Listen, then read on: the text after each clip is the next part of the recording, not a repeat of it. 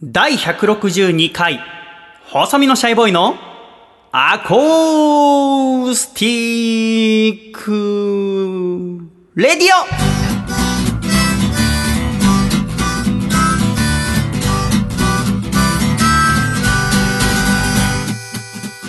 シャイ皆様ご無沙汰しております。細身のシャイボーイ佐藤孝義です。第162回、細身のシャイボーイのアコースティックレディオ。この番組は、東京都杉並区にあります、私と春日さんの家からお送りしてまいります。この番組の構成作家はこの方です。どうも、構成作家の笠倉です。よろしくお願いします。笠倉さんどうぞよろしくお願いいたします。お願いします。さて笠倉、はい第162回細身のシャイボーイのアコースティックレディオでございますがこれを収録している2018年7月6日はあー雨模様でございますねそうですね。しとしと降ってますがうん。6月中に梅雨明けをして久しぶりの雨ですね、うん。ここのところおデブには厳しい気候だったんじゃない厳しかですかったですよ。本当に。エアリズム様々みたいなところありますね。エアリズムっていうのはあのユニクロの商品ですか？そうです。あのすごく通気性の良いはい。様々っていうのは？あれが、まあ、なかったんですよね、そんなに家に、これまで。うんうんで例年夏は T シャツを、まあ、2枚ぐらい、うんカバンに忍ばせてたんですけど、うん。あれ1枚着てると、T シャツがなんか汗で臭くなったりとか、あ T シャツの下にエアリズムを着ておく。そうなんですよ。はあ。しておくと、汗臭くならない。ああうん。以前あのこのアコラジでもねあのはい。長く聞いてる方は分かると思うんですけど、はあ。僕が汗臭い事件があったじゃないですか。それこそ夏の収録で。はあ正直なところ、はい。先週も少し匂ってたんいやですよね。ちょっと待ってください。それは それはもうダメです。昔の話にし 僕も言おうかどうか迷ってたんですけどそう。あれ？今週平気ですけど、あはい。まあ、今週いや先週はまだ多分取り入れてなかったかもしれない。エアリズムを、はい。今は着てるんです今来てまあすそうなんだ、じゃあこんなにも違うんだ。はい。多分あのはい 細見さんの何かを感じ取ったのかもしれないですけどはい。いや別45着ぐらい用意したんですよ。いやでも私はもうちょっと優しくなろうと思って先週は何も言わずに。あれ？あでも感じ取ってくれたんですね、はい感じ取りました。あそうなんはいそんな違うんですね。違いますね。ああやっぱ特に男性のそのいやこれから加齢臭というものが出ていくわけですよね、我々は。カレー臭が。そうなんですよ。だから、ね。しかもそれをもっと30代40代になってからのもんだと思ってたら大間違いで、はい。出る人は20代のうちから出るわけですよね。そうですよね。でそれはしかもあんまり自分じゃわからないって言いますよね、はい。わからないです。だから誰かから言われて気づいて、はいでそんな時にやっぱりそのちょっとプライドが邪魔するかもしれないけれどもその加齢臭対策用のシャンプーや石鹸を使うということ、うんうんうん。まあすごく重要だと思いますね、はい。そうなんですよね。で私もやっぱ一応人前に出たりすることもあるから、はい。気になって、うん。あの馬の油って書いてマー油っていうシャンプはい。ーはそのおじさん臭に強いっていうから私はそれ使ってますけどね、私はあの無臭が好きなので、うんうん。その香水とかつけないんですよね、うん君もあんまつけませんよね。そうですね。昔ちょっとつけてました？つけてた時期ありました。つけてたはい時期ありましたよね、はい。あれ何ですか？あれは調子に乗っていただけです。いい匂いするのっていいなっていうあれなんだっった？私もまだそんな仲が進んでなかったので、い。じれない感じはあり怖ましたよね。くて言えなかったですけど、はい。あれ何だったんですかね？誰につ向けての格好つけたのかな？はいいやーなんでしょうね。自分の中での満足ですかなんかこう。ああだってもう、ブレスレットつけね、るとかそれぐらいの感覚でやってたんででもアクセサリーはあんまつけませんよね。つけないです。はい。じゃあつけない代わりに香りではい。格好つけをちょっとしてたのかな。そうですね。なんか私どうしてもその香水とかつける人がちょっと苦手ででしてうね、ん。あの家とかで香水を改めてうちとかでねつけようとする人がいたらちょっと勘弁してくれっていうぐらいのうんあれなんですまあ人それぞれよね。そうですよね。だからあーだから人によってはその香水つけるのがその加齢臭だったりとか体臭をあんまり周りの人に気にさせないようにってエチケットのつもりでつけてる人もいますよね。そうですはい。そういう方もいらっしゃいますね。あの学生の時に部活とか体育の授業終わった後にスプレーしてましたか？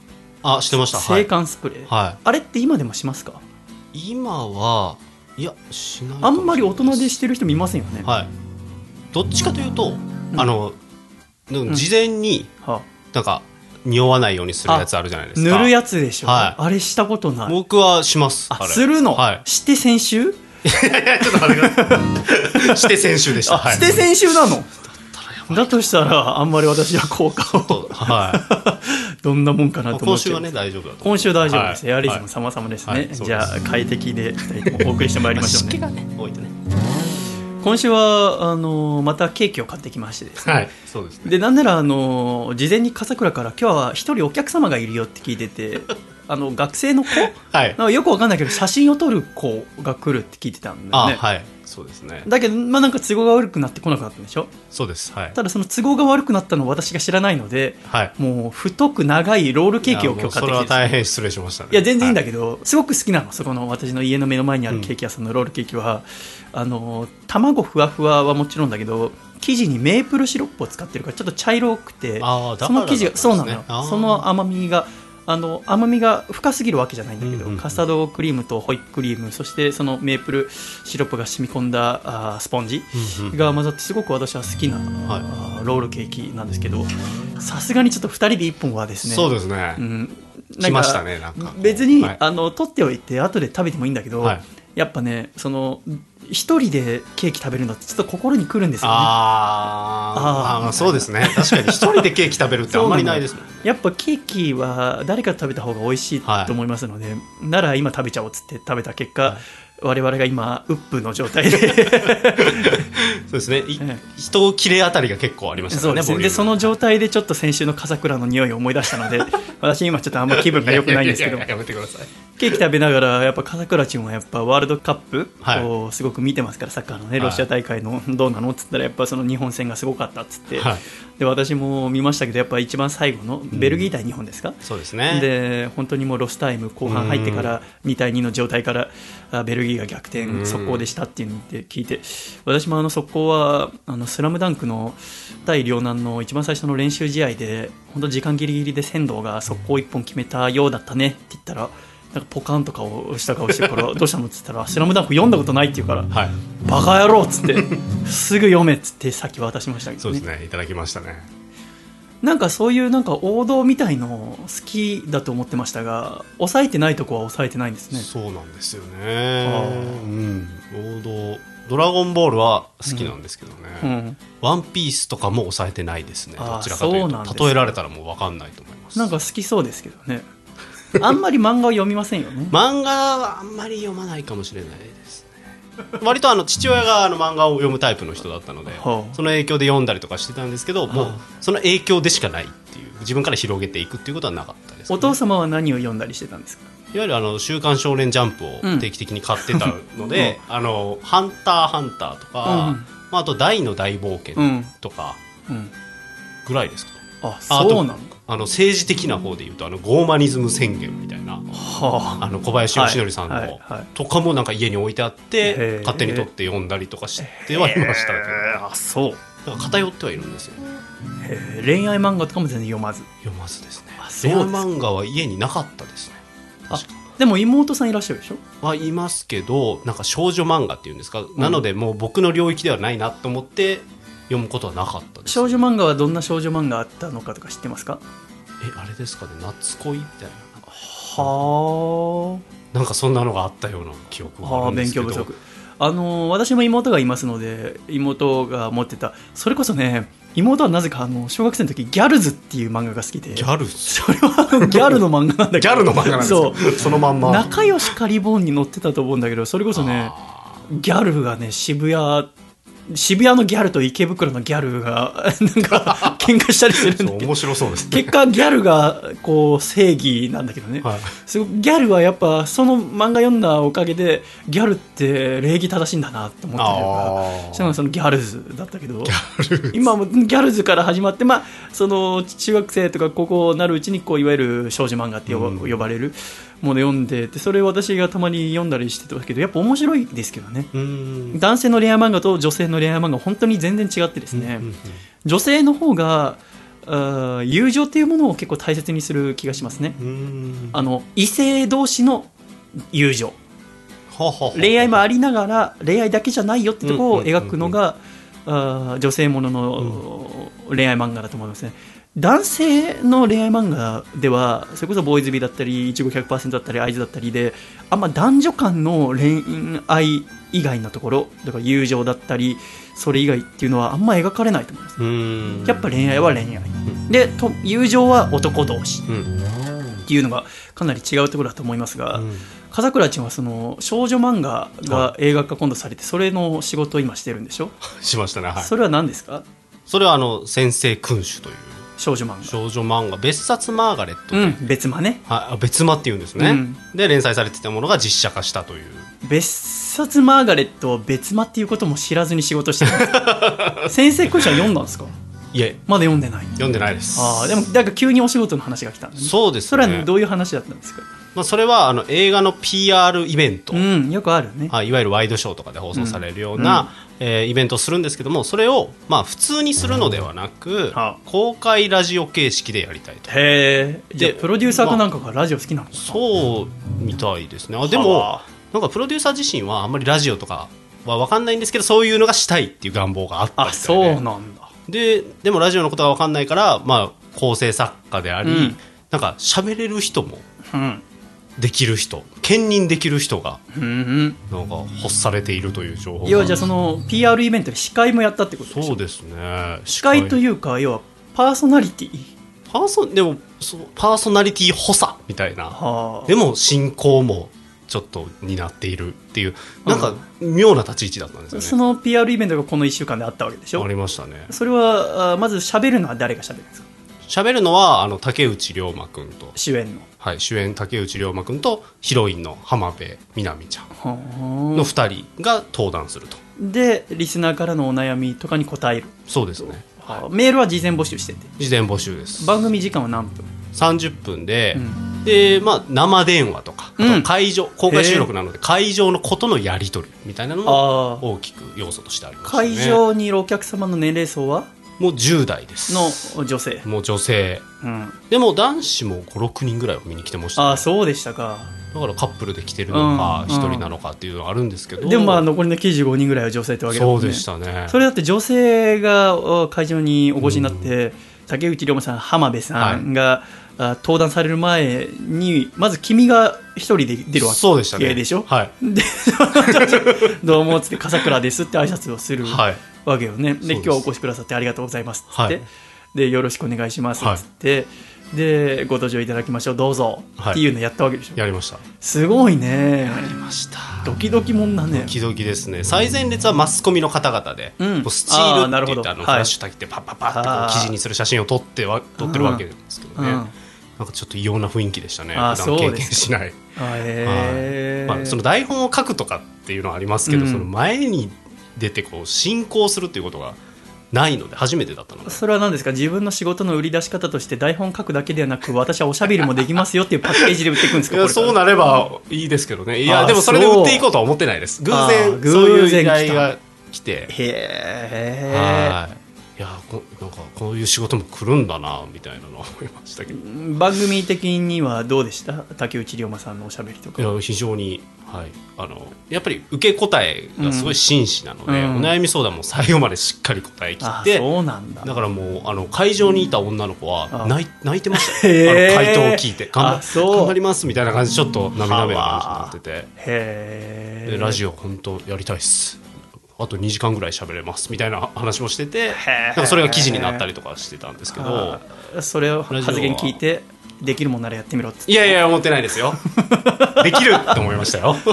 あ そうだよいねやー。へー。そんな経験が。竹内涼真さんの2時間のラジオを作るとしたら我々作家だったらどんな番組にする？まあでもやっぱさ、はい。作るからにはさ、はやっぱ男にも聞いてほしいよね。いいやそれはあります。ゴーゴーにしたいよな、はいにはしたいですあんだけかっこいい人だけどうん。もともとでもサッカーそれこそずっとやってらしてですで,、芸能界入ったの結構遅いっはい。てあれでしょ？だからね。男男しいとかもかなりあるはずなんだあると思いますね。だからラジオだけの、お竹内さんを出したいよね、出したいです。どうやって出します？どうだろう。でも部活やってたんで、うん。その部活関係のうん。なんていうんですか？その男臭いエピソードってやっぱあるじゃないですか、ね。部室での会話って、なんかそういう面とかは引き出したいですけどね。なんか学生時代のそれこそなんかあの時僕の友人の佐々木がねみたいなこう、うん。なんか部活の中のはい。やつとか聞いてみたいな、そうですね。ゴリゴリの男絶対あると思うんですよね。絶対あるよね、はうん。やっぱそのその美しい竹内さんみたいのがやっぱ見えるわけじゃんか、そうですね。のね雑誌だったりとか、はい。ドラマとかだったりとか、はそこをやっぱラジオで掘り下げてみたいよね、はいでも今回に関しては台本書いたのはゴリゴリの恋愛漫画に寄せて、まあそうですね。お悩み相談もそうでしたけど、そりゃそうだよね。はい そっかそっか、まあでもそうですね。いろんな幅広くなんかうん。しゃべ、そこから喋ることもできてたんですごいなあと思いそうましたね。なんだ。はえーあんだけかっこよくて喋りも達者だともうこっちはもうどうすりゃいいのってなるよね。でその 最後かっこよく決め終わって「うん。ありがとうございました」で出ていく時うん。に段差があったんですけどうん。そこでつまずいてちょっとおどける竹内くんまでがもうなんかそういう完璧すぎないよみたいなところも。あなるほど。そこも台本に書いといたんだ。いや書いてないんですけどね。あの自然とそこら辺が出ちゃうところがやっぱスターだなと思いましたね。そうだね。それもなんかキャーってなってましたね。なるんだ、はあ、あ我々がつまずいたところでねどんくせってならない。まうまくそんな処理できないじゃないですか。あ そうよね。そこもちゃんとやってのけるっていうのは。ちょっとさっきロールケーキ食べてる時最近こんなことあったんですよっつってそのラジオのイベントのこと喋ってる時、気になったんですけど、はい。竹内涼真さんのことを君が龍馬くんって呼ぶのがすごい気になったんですけどあれ何ですか？いつ言うかなと思って聞いてたらこのラジオで仕事しただけでそんな気になってましたね。マブみたいな言い方。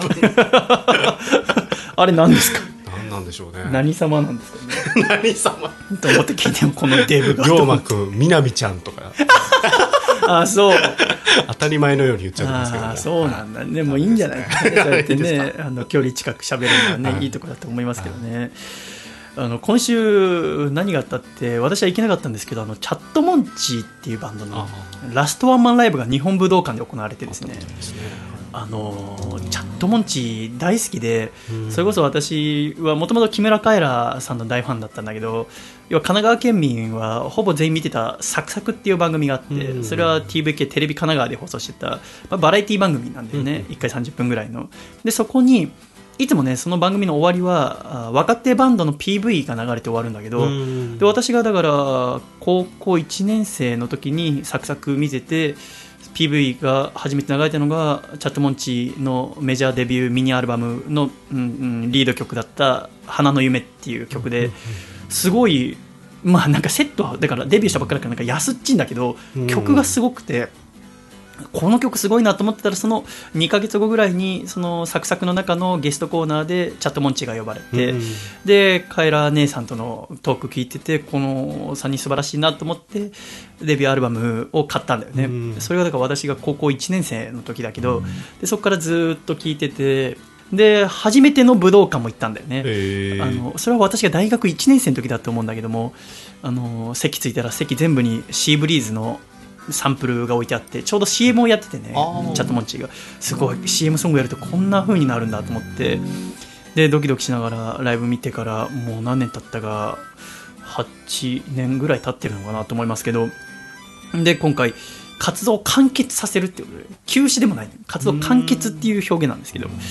えーで今回がラストワンマン。で7月末にえー出身地の徳島でフェスを2日間かなやってえー完結になるんだけどチケット取れなくてねで行けなかったんだけどその「花の夢」っていう私が一番最初に聞いた曲の出だしがまず前奏とかなくて急に歌とドラムから始まるんだけど薄い紙で指を切って赤い赤い血がにじむこれっぽっちの刃で痛い痛い指の先っていう歌詞から始まるんだけどね。すげえ歌詞だなと思って。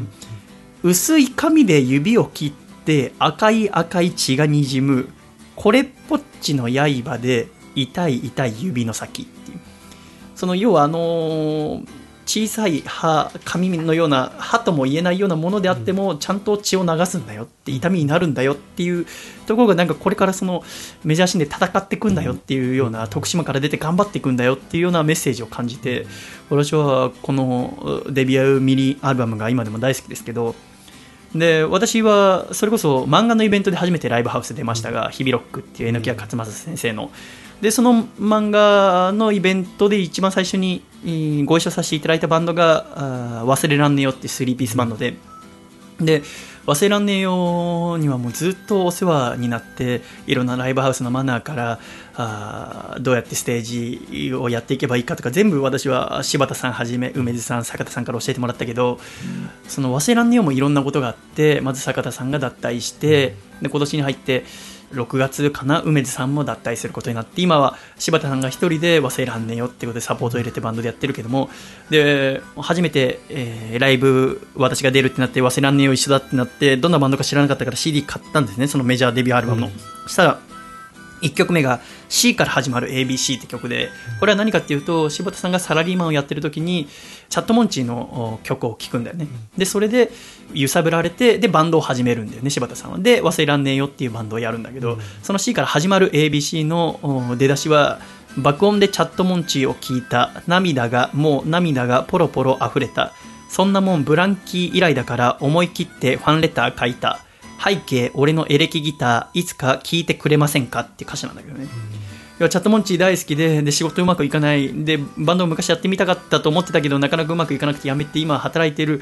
でどうしたらいいのって時にこの3ピースの演奏を聴いて素晴らしいと思って自分もやってみようと思って忘れらんねよって3ピースバンドを作ったんだよね、でいろんなことあってメンバーが抜けていく中ででもいつかチャットモンチーとおそらくライブやりたいとかいろんなことを思いながらでも今回完結するってことが決まって柴田さんはまあライブ行かれたみたいだったけどどんなこと思ったのかなって私は思いながらただそのす今年に入ってチャットモンチトリビュートアルバムっていうのが出たんだよね。そのチャットモンチの曲をいろんなバンドが演奏したの1枚になったアルバム。そのアルバムの1曲目は「花の夢を忘れらんねよ」が歌ってんだよね、それがもう最高に良くてですね。すもうもう全てが美しい。そのアルバムも私大好きで素晴らしいんですよね。やっぱいろんなバンドにこう影響を与えてたのがチャットモンチだったんだなと思ってですね、あーすごく残念だけども素晴らしい音源はたくさん残ってますよね。これからもチャットモンチの曲はずっと聴くんだろうなと思いつつ3ヶ月前ぐらいかな電車でベースの福岡さんと一緒になったんだよね、アッコビンだと思ってもちろん話しかけられなかったけど、うん。あこの人があずっとチャットモンチーのベースかと思って。チャットモンチーは曲も歌詞も素晴らしいんだけど特徴としては歌詞をそれぞれが書くんだよね。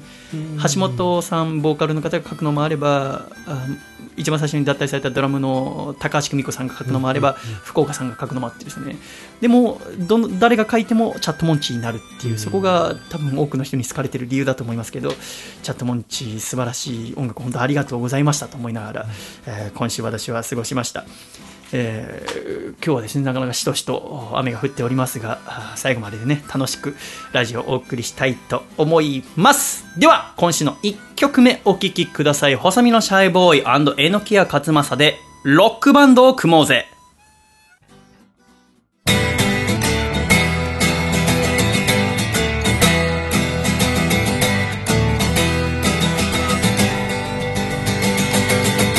茨の道をくぐり抜けガードレール飛び越えた頭の中の素敵なアイディア早く君に伝えなきゃ。約束もしないままポッケに何も持たないで曇り空の君の家まで。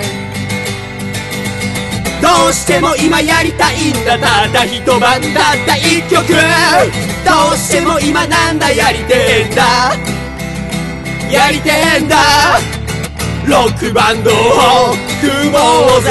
俺とあんたで。夜の隅々を幸せで埋めよう。ロックバンドを組もうぜ。俺とあんたで。世界中の時計の針を少しだけ止めよう。ロックバンドを組もうぜ。俺とあんたの二人で。しても今やりたいんだ。ただ一晩だった一曲。どうしても今なんだやりてえんだ。やりてえんだ。えのきや勝正ロックバンドを組もうぜ。俺とあんたで夜の隅々を幸せで埋めよう。ロックバンドを組もうぜ。俺とあんたで世界中の時計の針を少しだけ止めよう。ロックバンドを組もうぜ。俺とあんたの二人で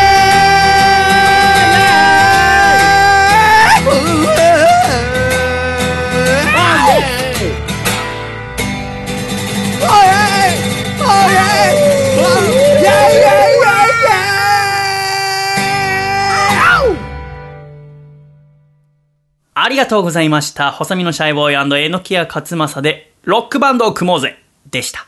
では、ジングル栃木県、ラジオネーム、山田三号さんからいただいた、細身のシャイボーイがお父さんと仲直りする方法。お父さんお父さんは将来、米津玄師みたいになりたいんだ。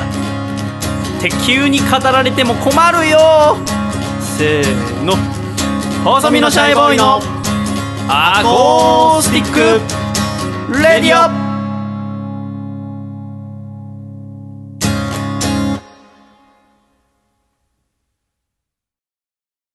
相乗りアジアンジャーニー徹底解説。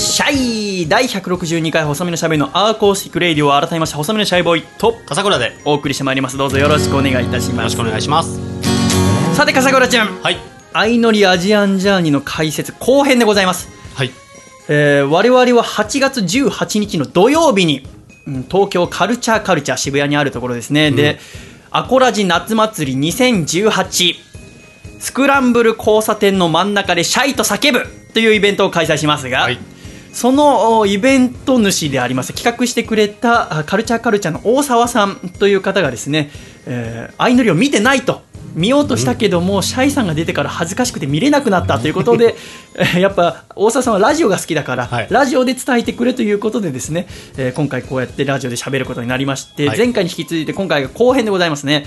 あのこの1週間でライブなどもやったんですがその先週のラジオを聞いてくださった方がライブも来てくれて、でラジオ聞きました。ででいろんな相乗りに関して喋っている方のラジオだったりとかネットの番組とか見てきましたが先週のシャイさんのが一番臨場感がありましたって言われたんだけど、そりゃ言ってんだから当たり前だよね。まあ本人ですからね。言ってるからね。その人にとって私が見えてなかったのか分かりませんが。さあ、今週じゃあ後編行ってまいりましょうね。そもそもじゃあここ先週どこまで喋ったか覚えてますか？笠倉。えっとまず一番最初登じゃあ場の前ですよね。だから。いや登場はしてるでしょあ登場しましたっけ？登場したよ。時系列がいじゃあいいよ。じゃあ一番最整理しましょえきお前何聞ういたの？いやいや あれ家でも聞いたんですけどね。しょっぱな。じゃあまず、えー男4人、はい。女3人が旅するよって言って、で一番最初に旅した男の子4人誰ですか？あ一番最初ですか？はい、一番最初。ちょっと待ってくださはいい頑張って。えっとゆうちゃん。ゆうちゃんキックボクサーのゆうちゃん。はい。ゆうちゃん鳩宗鳩宗君スポーツ関係の営業。はい。はい。あとあの 本当に出てこないですね。うん。スマホの。えっ、とタカ君ね。タカ君。公務員。はい。うん。スマホのっていうイメージ失礼だけどね。大切な仲間を、はい。とあともう一人は？ウェディングです。そうウェディンググ君っていうウェディングプランナーの子ね、あよくできました。女の子3人は？女の子3人はゆめちん。ゆめちんっていう可愛らしい女の子ね。アスカ。アスカちゃんっていうモデルさんね、テッパリン。デッパリンっていう元気印の博多っ子。あの身身長ちっちゃくて可愛らしい子ね。はいでこの7人で旅を最初ベトナムでして、はい。でタカ君が夢地に告白したけれどもうまくいかなくてタカ君は帰国、で次の国ミャンマーでシャイが入ってきたよと、でミャンマーでいろんなことあってでもいろいろしんどくて女の子と男の子が喧嘩しちゃって、旅がどうなるかなと思ったけれども結果ちゃんと仲直り話し合ってすることができてさあこれからまた頑張ろうっていうところでございますね、で恋愛は今どうなってるかっていうとデッパリンとアスカちゃんはそのキックボクサーのゆうちゃんのことが好きだよってなってると、で、えー、タカ君を振ったゆめちんちゃんはあスポーツ関係の営業の鳩宗君が好きだよって言ってるところで終わりました、うん。で要はここからはゆめちんが鳩宗にアプローチをどんどんしていくと、でゆめちんはもう鳩宗すごいかっこいいって言って夢中なんだけれどもだからこそ心配鳩宗の気持ちって今一体どんな感じなんだろうって。で私がゆめちんちゃんと話しててえーすごく印象的だったのはゆめちんがすごく気にしてるのはね鳩宗がそのツーショットとかで誰かを誘う時に私を誘う時はゆめちん行く？って聞くとうんうんでアスカとかデッパリンを誘う時は行こうって言う。ほ私もそれ聞いて何が違うのか一切分かんなかったんだけど まあ女の子。でしかもやっぱこすごく好きな人ってなると、こんなちっちゃな違いも気になる。鳩宗が意識してやってるかって言ったら意識してないと思うんですね。だけど意識していないからこそ気になる。夢チン行く？デパリン行こうこう自主的じゃない。うんうんうん鳩宗が私のことを本当は嫌だけど誘ってくれてるんじゃないか。だからうんうん。行くって疑問形でうんうんうんデッパリンとかアスカちゃんとかとは一緒に行って楽しいから行こうって自主的に言ってる感じなんじゃないかっていうの恋する女子っていうのはすごいなと私は思いましたけどね。でそんなあある日我々遊園地に行きますね。で、ゆえー、鳩宗はゆめちんを誘うんですよね、でゆめちん嬉しいですよねで私はこの時誰とも2人になれなかったので1人で遊園地回ってたんですけどそしたらミャンマー人は優しいのでドライバーのミョウさんっていう31歳の男性が「シャイ1人なの?」って一緒に回ってあげるよっつって私はドライバーのミョウさんとデートをするっていう、うんうんうんえーもちろん映像には映りませんけどねで回ってたらなんか途中に「ラブっていう LOVE っていううアルファベット4文字の大きなモニュメントがあって、はい。一文字につき、まあ、2メーターぐらいの大きさがあるんですけど、その前で鳩宗とゆめちんが座ってるのを見て俺は唾を吐きかけたんですけど「へっ!」つって気持ち悪いっつって、えーででその時まあ会話の内容とか私は旗から見てもちろん見えませんけどこの番組の中で取り上げられててゆめちんがね鳩宗に聞くの。鳩宗はあ女の子のどういうところを見て好きになるの？って聞いたのにしたら鳩宗は今までは割と、うん、割とね一目惚れとかそういう感じが多かったかもなっていうね、うん。そしたらゆめちんは言うの。鳩宗の好きな顔わからん。でも可愛い系と綺麗系なら綺麗系やろって聞くんだよね。ここが私は大好きですしね。あのゆめちんちゃんっていうのはすごいもう女の子女の子した女の子だから、うん。誰がどう見ても可愛い系であって、おそらく自分でもしっかり自覚をしてると思うんですね、でえゆめちんちゃんがちょっと気にしてるのは鳩宗くんっていうのはアスカちゃんっていうモデルの子が好きなんじゃないかって、うん。でアスカちゃんは綺麗系なんですよね。安室奈美恵さんみたいなシュッとした顔ですから、でゆめちんは鳩宗の好きな顔わからん。でも可愛い系と綺麗系なら綺麗系やろってこうあえて自分じゃない方を言う、うん。だからここで、えー、鳩宗から望む答えはいやそんなことない可愛い系の方が好きかなが欲しいわけでございますね、さあここで鳩宗が何て答えたかっていうとうーんどっちかというとハーフっぽい外人顔が好きやな顔だけで言うとっていうんですね。考えられませんね。アスカちゃんっていうのは日本人とフィリピンのハーフなんですよね。だからゴリゴリもうアスカちゃんのこと言ってるような可愛い綺麗でごまかしてるのになんならハーフってもうしっかり言っちゃってるっていう、ここはもうあいつの神経を疑いますけどね。で、えーゆめちが言いますね。ふーんじゃあアスカみたいなああいうはっきりした顔立ちが好きなんや。もうしっかりここですごいですよね。ここ逃げたいとこですけど、うん。ちゃんとここは確認しておきたいと思ってアスカみたいなって断定をしてるわけですね、それに対して鳩宗はまあでも明日うんじゃあまあどっちかというと方向性はそうかもって言います。なんだ方向性ってじゃがましいと。やかましいよね本当に。でまあゆめちんちゃんはどうしたらいいのかなってちょっと悩むわけでございますが、でそのお翌日う170年前に建てられたあ世界最長の木造歩道橋のウーベインブリッジってところでね、えーデートをするんですが今度また男性から誘うって時に鳩宗がねアスカ誘うんですよね、うん。で私はそのゆめちんちゃんが鳩宗好きなの知ってるから、うわっと思って慌ててゆめちんちゃん誘うんですよね、うんうん大丈夫だよっつって。でゆめちんちゃん誘ってで恋愛相談みたいに乗ったらあゆめちんちゃんが私はこのミャンマーでおそらく告白して帰るからもうあのお小遣いとか必要ないから社員に全部お金あげるっつってなんか買いたいものあったら買ってって言われて私はあのロンジーっていう民族衣装と草履を買ってもらって私はあそれ以降ずっと誰かの告白とか自分の告白の時はそのロンジーとあ草履を履いて、ゆめちんの気持ちを継いだつもりでいるんですけどね、そのとこも気にして見ていただけると嬉しいですね。ゆめちゃんちゃんはとにかく優しいんですよね、うんで、えーその後病院に行って日本人医師の吉岡先生の話を聞いて、えーゆめちんちゃんは決意を決めるんですよね。先生がこの世のすべては時間が姿を変えたもの。ここにあるお茶だったりテレビだったり、家だったり全部時間が姿を変えたもの。だけどもうん時間っていうのは何にも変えられないものなんだよって。時間自体を作り出すものは何もなくてそれを大切にするかどうかっていうのが人生で大切なこと、人生の質を高めるにおいて重要なことなんだよっていうのを聞いて今鳩宗に言いたいとゆめちんは思うわけでございますよね。で、ゆめちんは告白をするわけですね。相乗りの告白のルールおさらいしておきましょう、笠倉。はいまず思いを伝えてはい。でチケットを渡すと日本行きのチケットをお渡すとで翌日、はいその、まあ、答えを1対1でうん聞く。そうですね。ででもし断られた場合はどうなりますか、断られた場合は断られた人が、うん。えーそのまま帰国。一人でチケットをだから2枚相手のも返してもらって一人で帰る、はい。OK だった場合は？はその場でキスをして2人で帰国しますと、正解です、でゆめちんは告白をするわけでございますよね、うんエーヤワディ川っていう川があってそのほとりでゆめちんが鳩宗を待ってるんですね、で鳩宗は告白だとは知らなくて、えーゆめちんの隣に座るのね、ん。でゆめちんが「今日はな鳩宗にお話ししたいことがあって呼び出しました」っていうわけ。最近ずっと始まってからのことを考えとってさ一緒にお買い物して料理とかしたやんか。あの時もむっちゃ不安やってどうしようやって思っとったけどなんか先生みたいに鳩宗はゆめちんこうやってみたらいいよとか教えてくれてめっちゃやりやすかったし楽しくて本当に鳩宗は優しいなってめっちゃ思っていろんなことを何でもリードしてくれるところがあるなって思っててこう話を振ってあげたりとかみんなを引っ張ってあげたらいいんじゃないかなっていうところがかっこいいなって思っててふふふって、えーずっと鳩宗をベタ褒めするんですね。で鳩宗はありがとうっつって。でゆめちゃんは続きます。なんかやっぱ鳩宗通ると面白いし楽しいし自分の素を出してなんか楽におればいいんかなみたいに思ってきてさだんだん。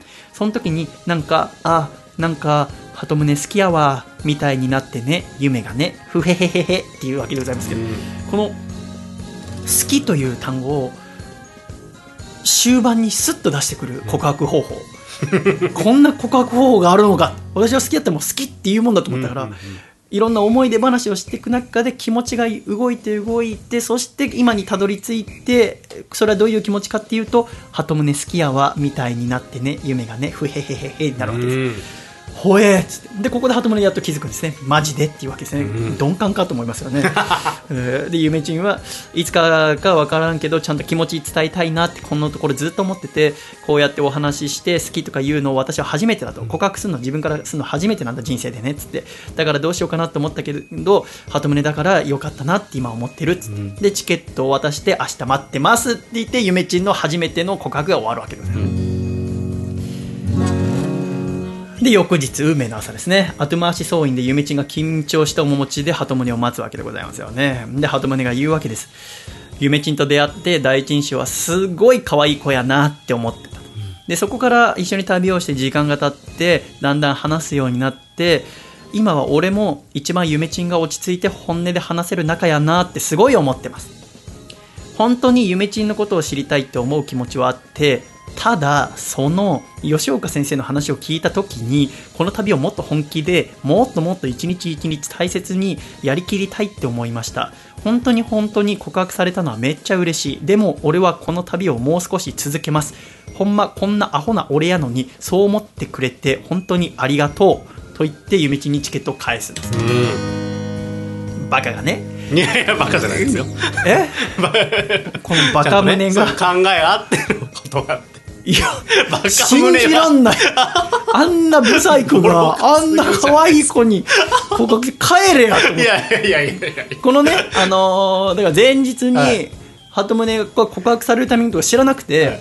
で夜になって急にスタッフさんに呼び出されて告白したって聞いてびっくりして、で部屋戻ってでその日鳩宗は一人でホテル泊まるんですよ、告白された日ね。だから翌日その告白の結果終わってからじゃないともう会えないんだけど、うんうんその部屋戻ってウェディングとかでゆうちゃんとこれはあいつ帰るなっつって、ん。で寂しいなっつってたんだよね。鳩宗そういいいやつだからだからがあったん。あーもうちょい一緒に旅したかったな、でも幸せになれんだからいいよなっつってあいつの荷物をまとめて、スタッフさんに渡して翌日じゃあみんなで笑顔でさよなら言おうなっつったら、あいつなんかか一人で帰ってきたからで、えー、ゆめちんが帰るんですよね、ん。で鳩宗はなんかインタビューで言うんだよね、えー吉岡先生の言葉はでかくてゆめちんに対して100%ではない気持ちの中で帰るっていうのは自分の中では違うなって。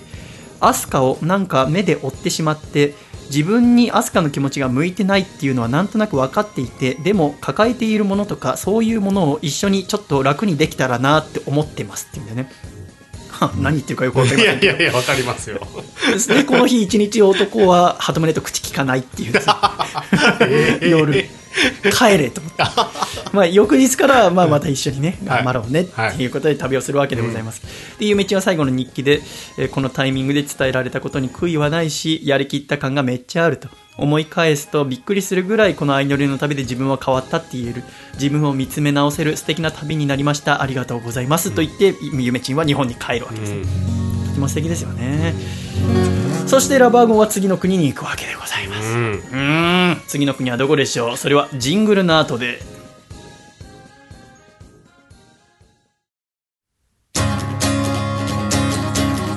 神奈川県。ラジオネームマリモさんからいただいた細身のシャイボーイがお父さんと仲直りする方法。お父さんワールドカップの電光掲示板に「お父さん大好き!」っていう広告出しといたからどこに出てくるか一緒に探そうよ。せーの。細身のシャイボーイのアコースティックレディオ。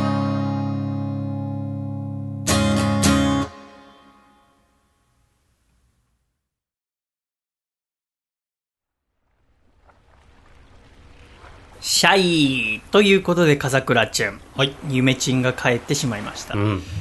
どう思いました？あれ鳩宗のでも僕はなんか面白いなと思ったのが同じ人の言葉でうん。すれ違ってるのが面白いなと思いましたね。同じ人の言葉？その吉岡先生の言葉聞いて告白しようって動いたじゃないですか。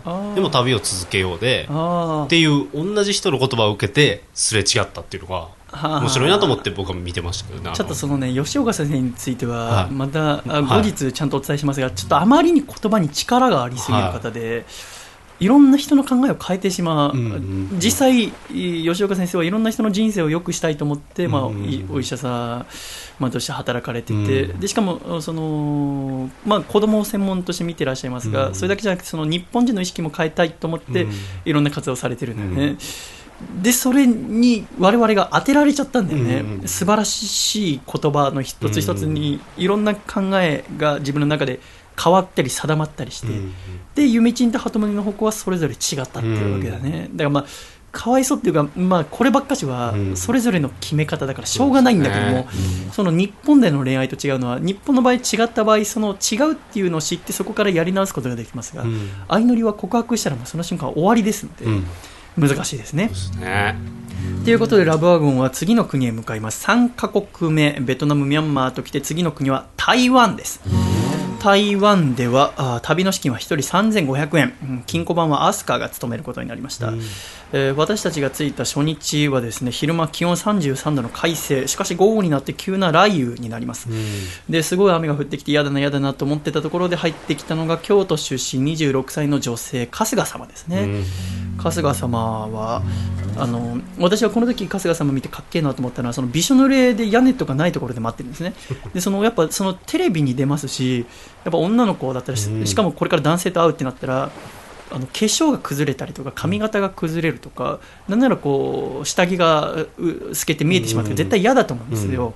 だけど春日様は全くそんなところ気にせず、うん。春日です26歳ですうん。っつって、これからみんなと旅するの楽しみにしてきました、頑張りますって笑顔で言ってるのを見てこの女性はかっこいいなと思ったんだよね、うん。でまあ後々一緒になって気づいたんだけど春日様はあんま化粧とかに興味がないんだよね、うん。あの素顔が美しいからあんま化粧する必要がなくて、うん。うんだからなんていうの？あのまあ いいんだけどこの時別にその化粧を意識して気にしてなかったんじゃなくてもともとどうでもいいはい。もともとお美しいって方ですけども、うんうんでまあ、恋愛的にはどうなるかっていうとこの台湾ではですねまずあの鳩宗と飛鳥ですね。要は鳩宗はこれから飛鳥にアタックをしていくと、うん。じゃあ飛鳥ちゃんはでもゆうちゃんのこと好きだったよねと思ったんだけど、このゆうちゃんっていうのが鈍感でもう本当食べ物が大好きなんですよね、うんで食べてばっかで全然恋愛に興味がないと、うん。だから飛鳥がどんだけアプローチをゆうちゃんにかけてもゆうちゃんからの返しがないから飛鳥はインタビューで本当にこいつわかんねえなっていう言葉を吐くわけでございますね。で飛鳥の心がちょっと折れてしまうんです。うん。でもう私、もうこの旅無理かもって、こんだけ一生懸命やっても全然相手が振り向いてくれないから、一人で帰るのかな、辛いな、しかも、ミャンマーもすごくしんどかったしベトナムの疲れも出てきて、うん、なんだか夜もちゃんと眠れないなって時に鳩宗がすごく優しくしてくれるわけですよね。鳩宗が飛鳥呼び出して一緒に、えー、かき氷を食べてデートをしたりとかあとはランタン飛ばしをできる平渓老街っていう古き良き台湾の面影を残す日本でなんか温泉街みたいなところがあって、そこで、えー、ランタン、本当に大きなね、えー、直径1メーターぐらいのランタンを飛ばすんですよね。願い事を書いて飛ばすんだけど、そのランタンの色によって、その願い事の種類が変わってくるっつって、で、ちょうどピンクが恋愛のこと。だから、鳩宗と飛鳥もそれに書いて飛ばす。で、ゆうちゃんはデッパリンと一緒にいるから、あデッパリンとゆうちゃんも飛ばす。で、映像では出てないけど、ウェディングと春日さんも飛ばしてるんだよね。で、私はこの時一人ぽっちで、どうすんべなそのウェディングっていうのが、かっこいいから、うん、春日様と一緒にいると絵になるんだよね、うん、まあ後から聞くと春日様はウェディングのことなんとも一つも思ってないんだけども。今仲いいけど。あのでもはたから見てやっぱ勝手にこう鬱に入っちゃうんで、うん、やっぱ見た目っていうのはどうしても覆せない、でここまでやっぱ28年ひたすらモテてこなかったからそこになんかうっと思うとか、また今回もダメなのかって思っちゃうところがあって。で私こう一人でどうしたらいいかなと思いながらベンチ座ってえー、お茶飲んでて。でもこの1人いるとこもずっと取られてるから嫌だなと思ってぼーっとしてたらその取ってくれてる女性スタッフさんの隣に飛ばしたランタンが落ちてきてそのランタンがこけてボーって燃え出してスタッフさんが火だるまになりそうになるっていう、えー、危ねえランタンめちゃめちゃ危ないです。ね 燃やしていや危ないよ。カラス危ないよっていうことだったけどあのランタンどういう安全設計燃え最初にだから燃えるんだと思うんだよね。飛んで。危ねえと思ったことがありましたが、えー、そこからあすかちゃんのその生い立ちっていうものがだんだん分かってきて、うん、その2歳の時からあ個人で17年間過ごしてきたと。だから家族の温かみっていうものは知らないと、うん、で自分自身も大人になってってからあ不倫したり浮気したり何股かしたりっていうこう純粋な恋愛っていうのをしてこなかったと、で人を見るときはこう金持ちじゃないと嫌だ有名な人じゃないと嫌だ年上じゃないと嫌だと思ってきたと、で男性から話しかけられてもまたこの人は自分の体目当てなのかなって思うようになってたと、だから相乗りに来たわけでそんな自分を変えたいって言って飛鳥ちゃんはあいろいろ頑張ってたってことがここで明らかになるわけですね。で、えー、そんな中で、あるお菓子屋さんに行ったんですけどもそのお菓子屋さんのおばあさんがその店主の方はお父さんが昔日本で修行してたんだって。だからその日本的なお菓子もその店で出してるんだけどで台湾の中でいくつも店舗出してる社長さんなんだけどね。でおばあちゃんが言うのは台湾っていうのは、まあ、その1895年から、まあ、約50年間日本に統治されてきたんですね。だからおばあちゃんなんかは日本の教育を受けて育つんですね。日本語、まあ要は当時中国語喋っちゃいけないとかいろいろあったんですよね、うん、だけど日本の統治っていうのはそのなんていうんだろう植民地として、えー、縛り付けるとかそういうんじゃなくて要は鉄道を作ったりとかあと農業について教えたりとか、そういうのがあって今でも台湾の方は親日家がすごく多いのね、日本ありがとうっていう気持ちで。だからその東日本大震災があった時も台湾からはものすごく義援金が送られてきて、うんえー、赤十字の統計だと募金が一番多かったのはアメリカの33.1億円。で次が台湾の29.2億円なんですね、だけど人口でいうと台湾っていうのはアメリカの13分の1なんですよ、で結果的には総額全部で180億円が台湾から日本に義援金として送られているということが分かるんですね。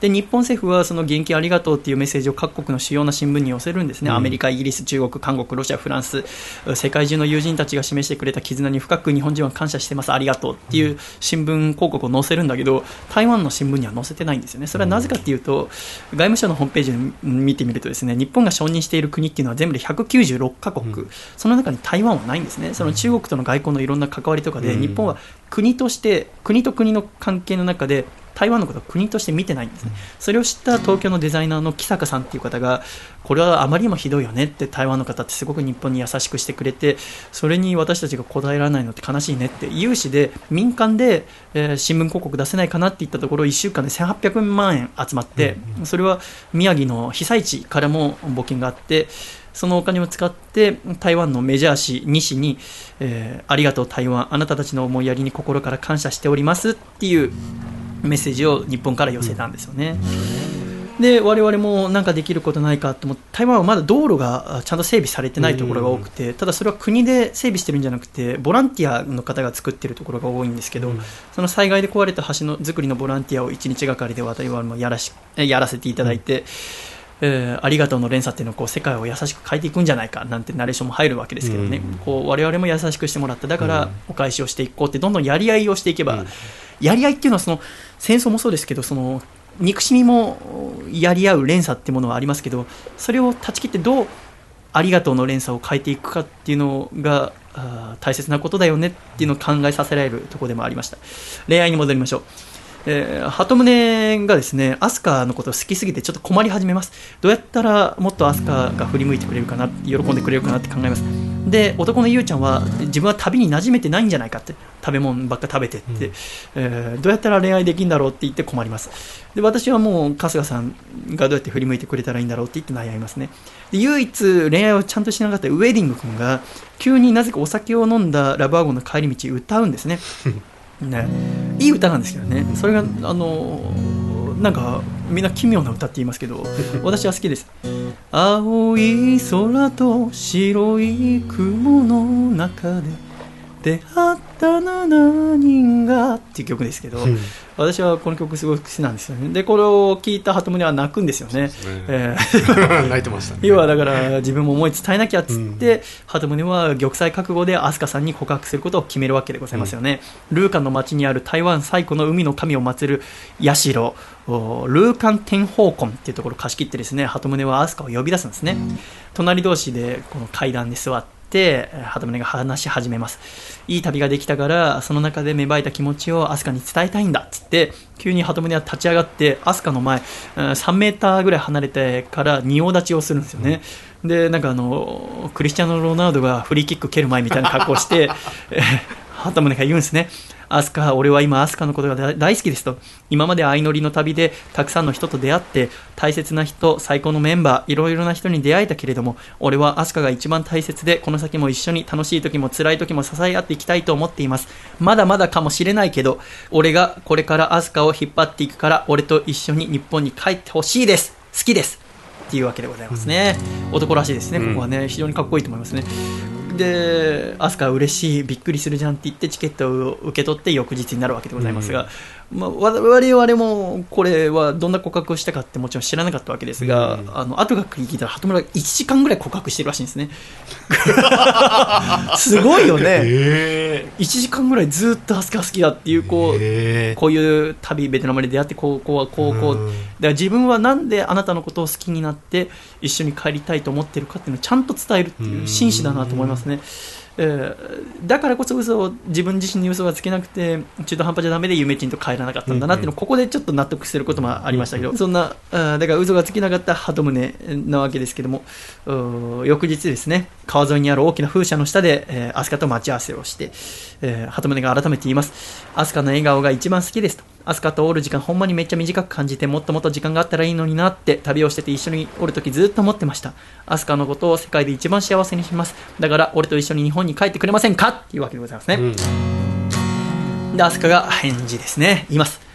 ありがとう。昨日本当にびっくりして、すごいびっくりしたけど、それよりもそうやって本当の自分を見てくれて、その上でそうやってまっすぐ私の目を見て好きって言ってくれて、すごくすごく嬉しかった。正直、第一印象から、鳩宗はすごいいいなと思っていて、元気だなとか面白いなとか、男らしくて、鳩宗といるとすごく楽しい。鳩宗と一緒に帰ったら絶対幸せになれると思った平凡でいいから幸せな家庭を築きたくて、それが一番の目標で、でもそのためには絶対自分が変わらないといけなくて、もっともっと自分を鍛えて成長してから帰りたいので、鳩宗とは一緒に日本に帰れません。っていうわけですね。これ改めてこの告白の文言、夢ちんのあの鳩宗の返事もありますけど、やっぱその、出だしがありがとうとか、うんうんうん一緒にいて楽しいとかなるとしんどいですね。うんやっぱ一日置くっていうのがありますから、うんうんうんやっぱその伝えてくれたことに対する感謝とかやっぱ伝えたいわけですね。うんだから非常に難しいですね。だから告白の返事こうやって見切ったりして最初に感謝言うとあーっと思うっていうのがだんだん見えてきますね、統計的にね。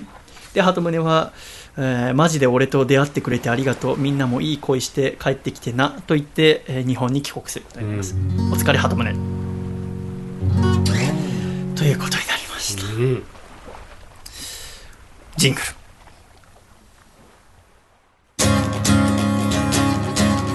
北海道ラジオネームたけしいつくタイニーさんからいただいた細身のシャイボーイがお父さんと仲直りする方法お父さん日本代表の引退宣言をしたんだね。お疲れ様。まあ一度もお父さんはワールドカップ出てないけど受け止めたぜ。せーの。細身のシャイボーイのアコースティックレディオ。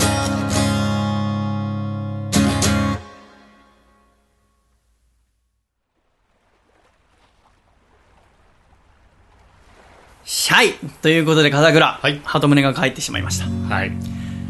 しかしまだ台湾の旅は続いてるわけでございますよね、うん。でその鳩宗が帰った翌日ですね、えー集合時間に遅れる男子メンバー先にホテルの下に、えー春日様飛鳥様出っ張りん様が待ってて、そこに男子メンバーが15分経ってるのに来ないと。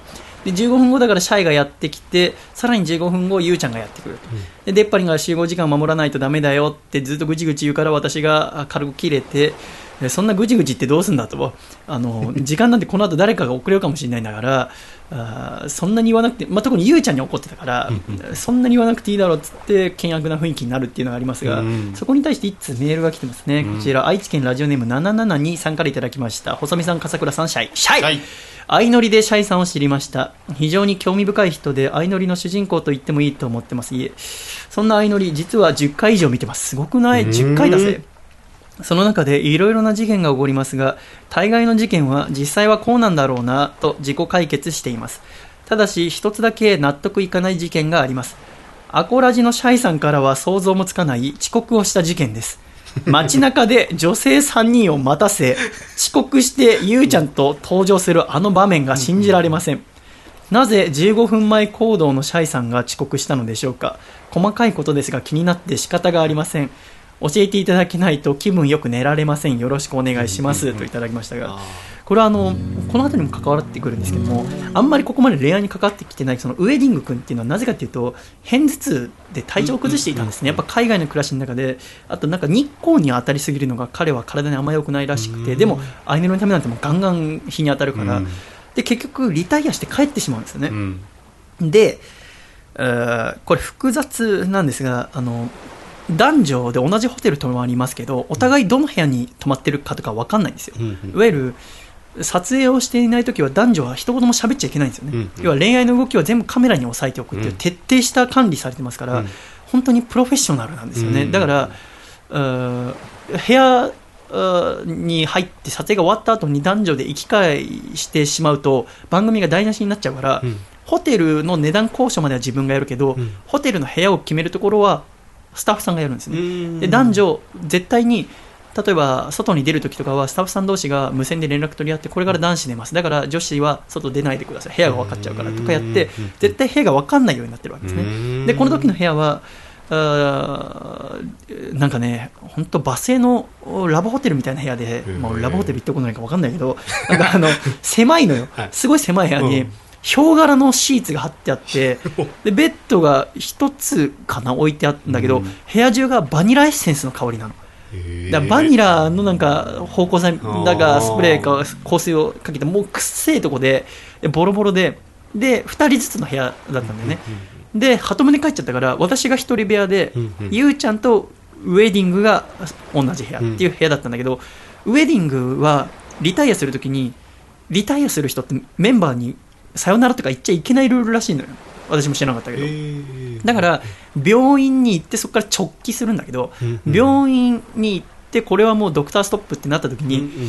えー部屋に置いてる荷物を持ってこなきゃいけないわけですね、うんうんうん。だけどメンバーと会っちゃいけないってことで、うん私とゆうちゃんはなんか一回ケーキ屋とかに食べさせにもら行かしてもらってるんですよ。で私とゆうちゃんバカだからケーキ食っていいんすか？っつって。青みたいに何も疑うケーキ食ってで部屋戻ってでその間にウェディングが荷物まとめて我々と会わないように帰ってって我々部屋戻ってでなんやかんやで、あとなんかぐちゃぐちゃしたんですよね、うん要はそんなのもあって、うんスタッフさんも、いやウェディングが、ね、今、帰りました、うん空港来ましたとか、でも私たちはウェディングが病院行ったっていうのだけは知ってるわけですね、うんうん。私とゆうちゃん、男はね。で、私は部屋でゆっくりしてて、そのスタッフさんが、あだから外出ていいよって言うまで外出ちゃだめですから、うんうんでここでおそらく AD の原田さんっていう私より君ぐらいの年齢の人かな、すごくいい人なんだけど、うんうん。多分我々に伝える時間を間違えたんですよね。なるほど。で私とゆうちゃん別々の部屋だしでも男性同士でも部屋行き来勝手に外出ちゃダメだから。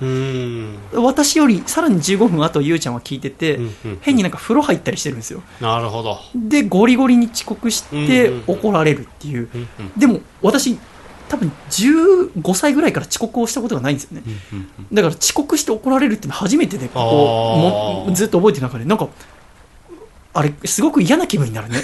時間遅れて怒られるなんでこんな怒られないかんのやと思って原田が悪いのにと思っいてや。だけど原田が悪いとは言えないじゃんか。そうですね。まあ、だから不本意な遅刻ごめんね。ごめんね。っつって。まあまあ。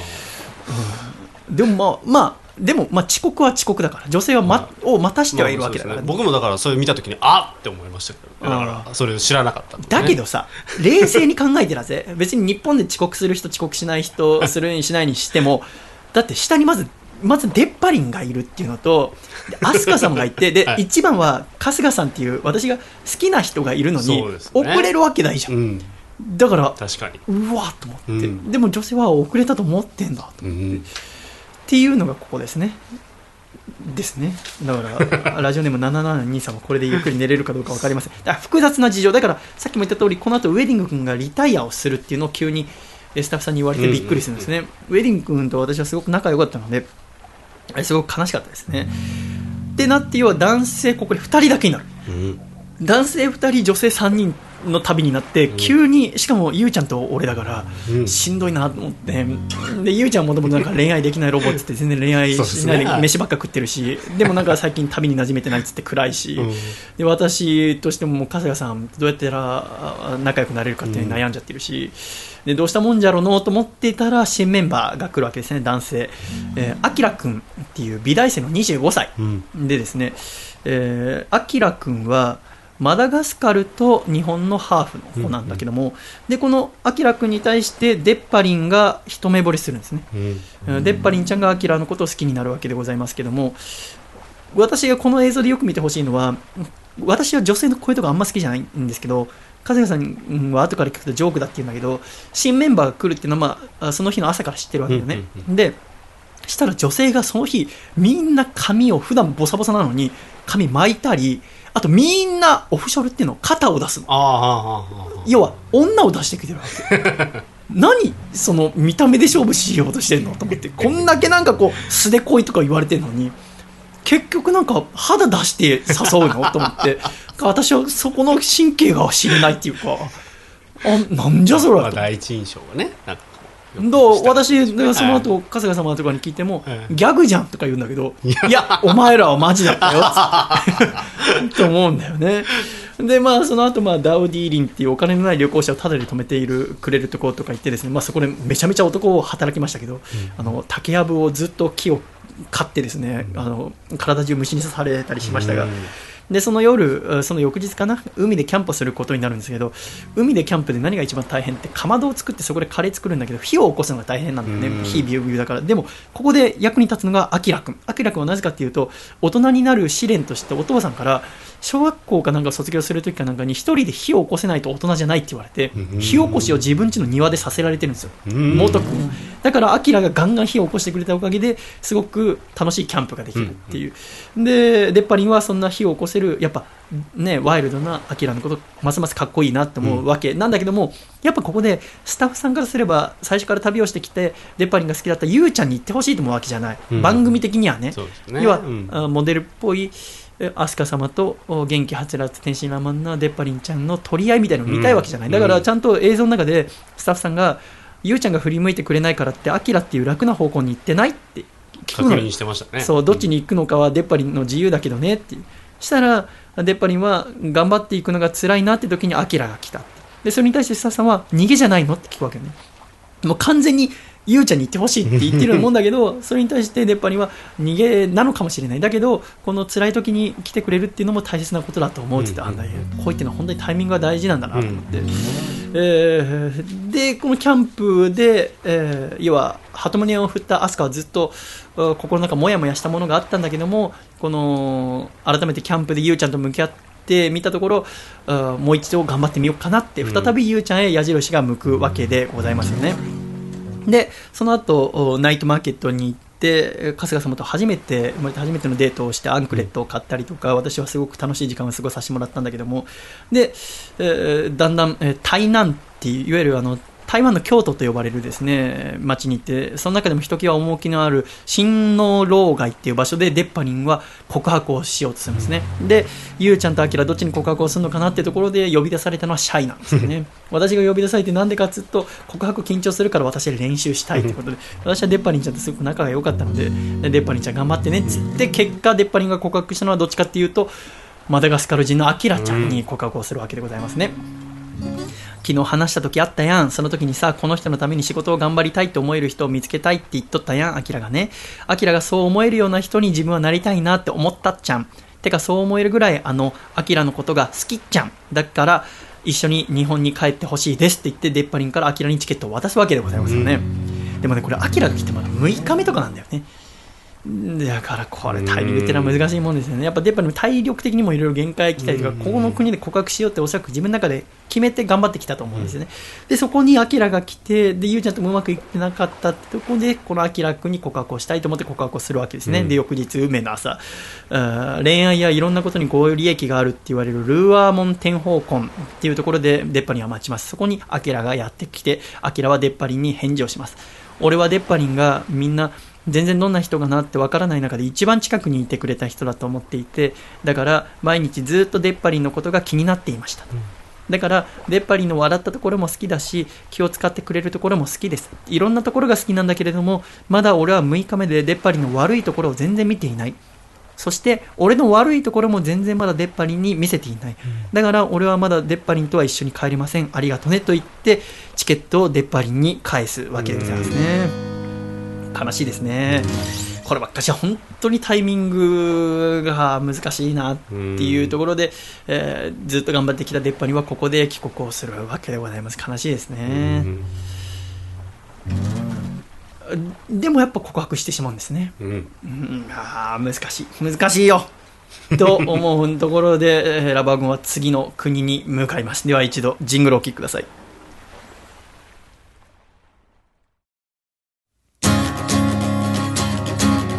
大阪府ラジオネーム金の陣さんからいただいた細身のシャイボーイがお父さんと仲直りする方法。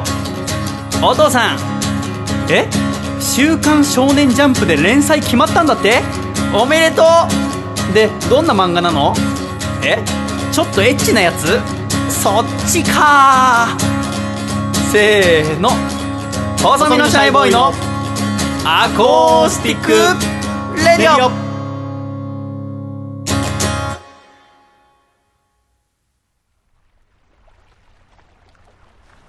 シャイということで、相乗りアジアンジャーニー徹底解説後編という形でお送りしてますが、笠倉。はいレッパリンが帰っちゃったね。帰っちゃいました悲しいね。っていう中で次の国はタイに行きますね。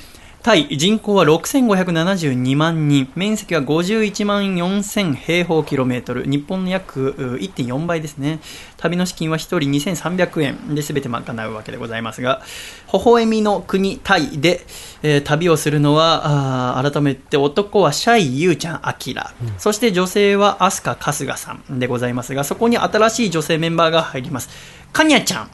えー千葉県出身の25歳、でもっとギャルモデルをしてた子で海外旅行が大好き、でも25ってことは私の妹のリホと一緒の年なんだけど、だから笠倉と一緒だけどもうゴリゴリのギャルなんだよね。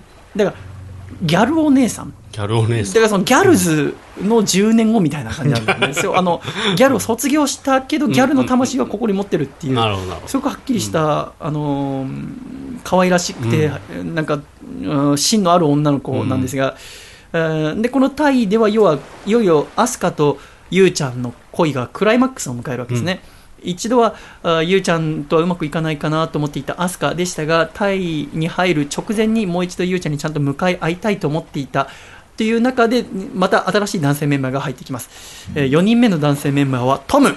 うん22歳のチャイニーズクォーター長野県出身ですね。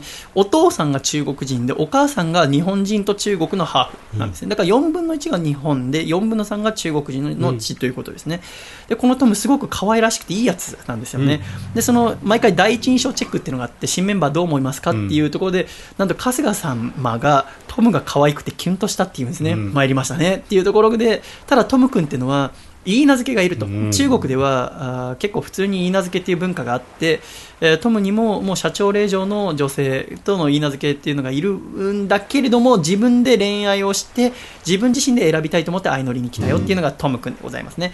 でその日の夜にネオンマーケットって言って屋台が集まってその屋台が全てカラフルなんだけども900以上の店が集まったそのネオンマーケットでデートをするっていう時にトムと春日様がデートをするんですね、うん。これはおったまげましたね。であのなんかねマンゴー食べさせ合ったりとかね。あれ辛かったですね。見るのね。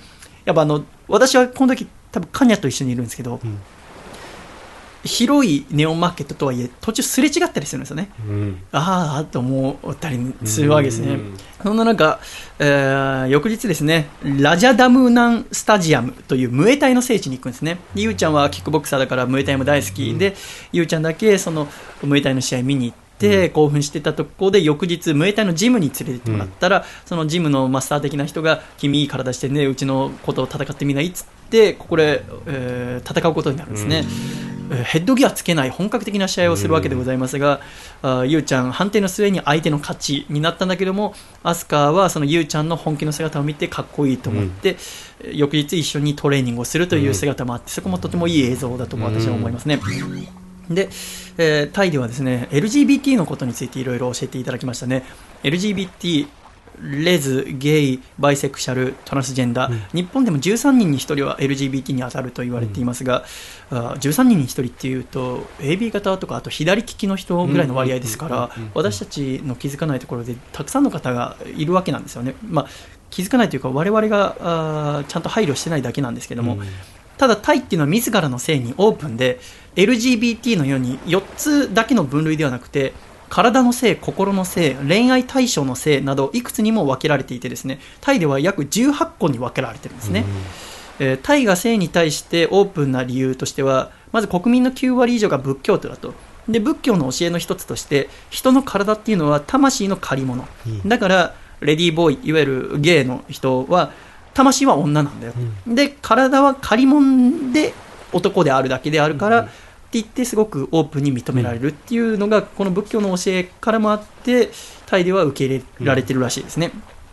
でアスカはそのだんだん過ごしていく中でゆうちゃんのことを好きになっていくわけですがいつその自分がいろいろ心に秘めてるものその施設で育ってきたわけだけどもその施設にいると時々言われるのが施設育ちの人あと母親から暴力を振るわれて育った子供っていうのは大人になったら同じことを繰り返すっていうのを言われたりするんだってひどいこと言うよね、だけどそんなこと言われて自分がじゃあ本当に大丈夫なのか自分は普通の家庭を築きたいけど自分の母親と同じようなことをしてしまうのではないかっていうのをいつゆうちゃんに言おうかと思いながら過ごすわけでございますがである日我々はカニ漁師さんの家に行くわけですが、私はそこで、えー初めてギターをそのかくれんぼをしようってなってうんうんうん。でかくれんぼしたら物置にギターが置いてあって、うんこれちょっと貸してくんねえかっつって貸してもらって、えーママと妹って曲をうん。歌うわけですよ、これを春日さんが非常に気に入ってくださって、うん。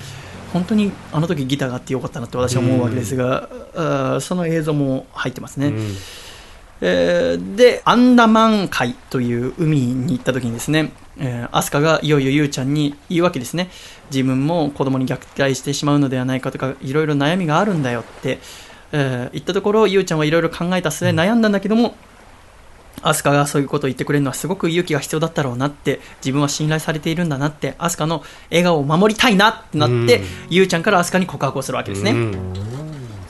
えーアイネルの旅ではいろいろあったね、アスカって。最近話してくれたじゃん、過去のことね。俺は踏み込んじゃいけないと思ってたんだけども話してくれてすっごい嬉しかったその弱い部分もすごく支えたいと思ったし守りたいと思ったよ。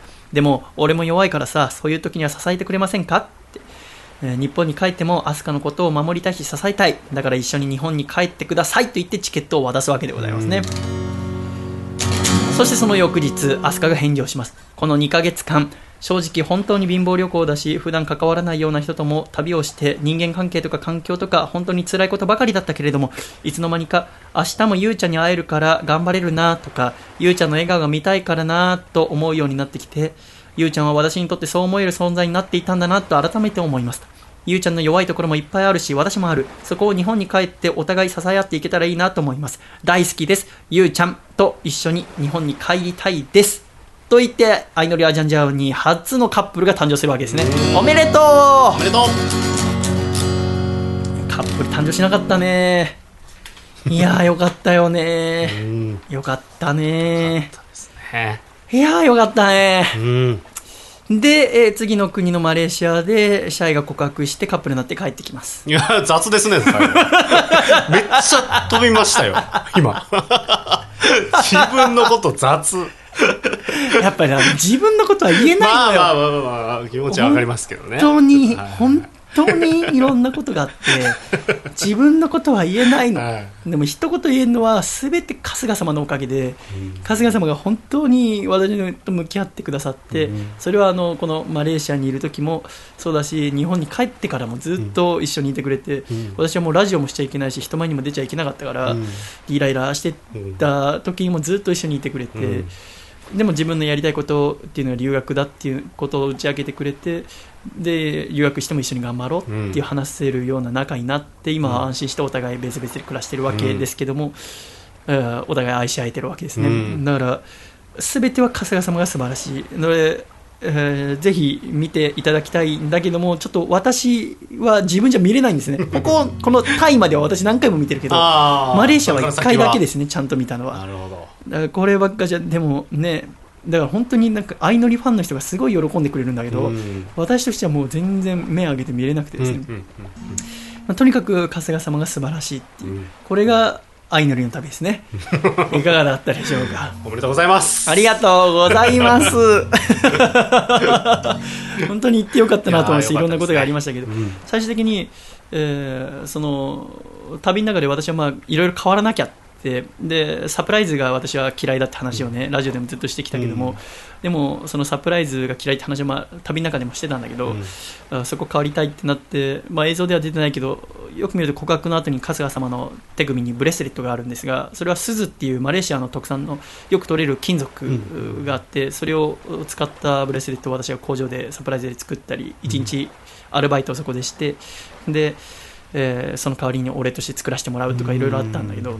でサプライズをしたりあとは自分で、えー曲をですね一晩かけて作って、うんでそれを歌って好きですと言って、えー帰ってきたわけでございます。うん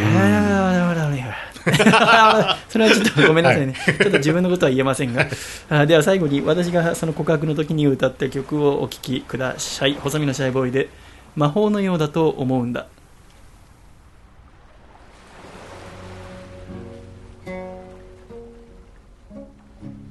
不思議に思うんだ。君と僕どうして気持ち合わないのかな。君がうんと言えば僕はいいえ僕が星を見れば君は月を見てる。少しだけ不安になる日もあるけれどそんな時は足首を見てみるんだ二人お揃いのアンクレどれだけ離れてもつながってる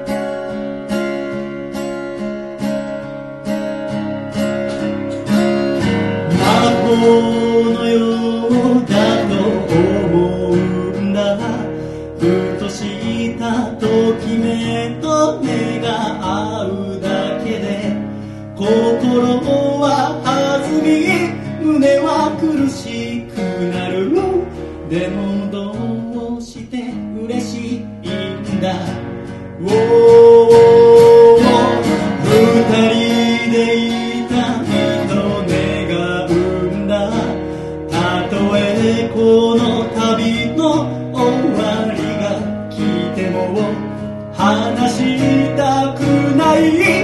ばにいたいのは君のことが好きだから。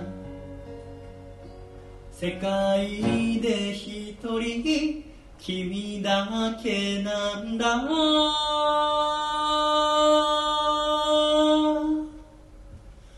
あな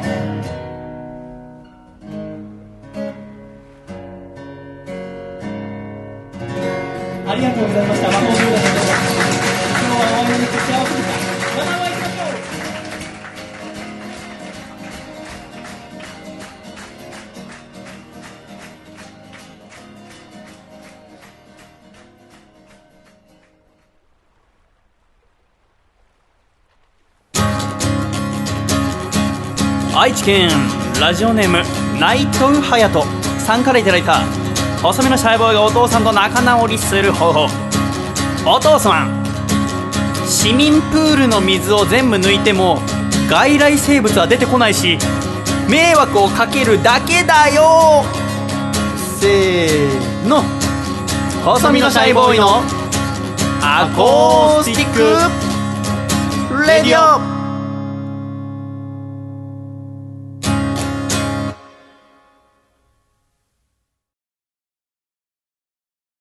つれづれなるままに、アコラジライフ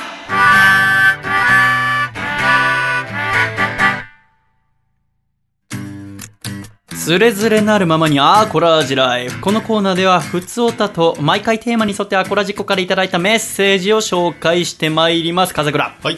では早速メール読んでまいりましょう。1つ目。熊本県ラジオネームいちご屋さんからいただきました。シャイあのね。そう、今週のメッセージテーマはシャイあのねですね。はい。シャクレルプラネットがぬいぐるみになってるよ、というメッセージをいただきました。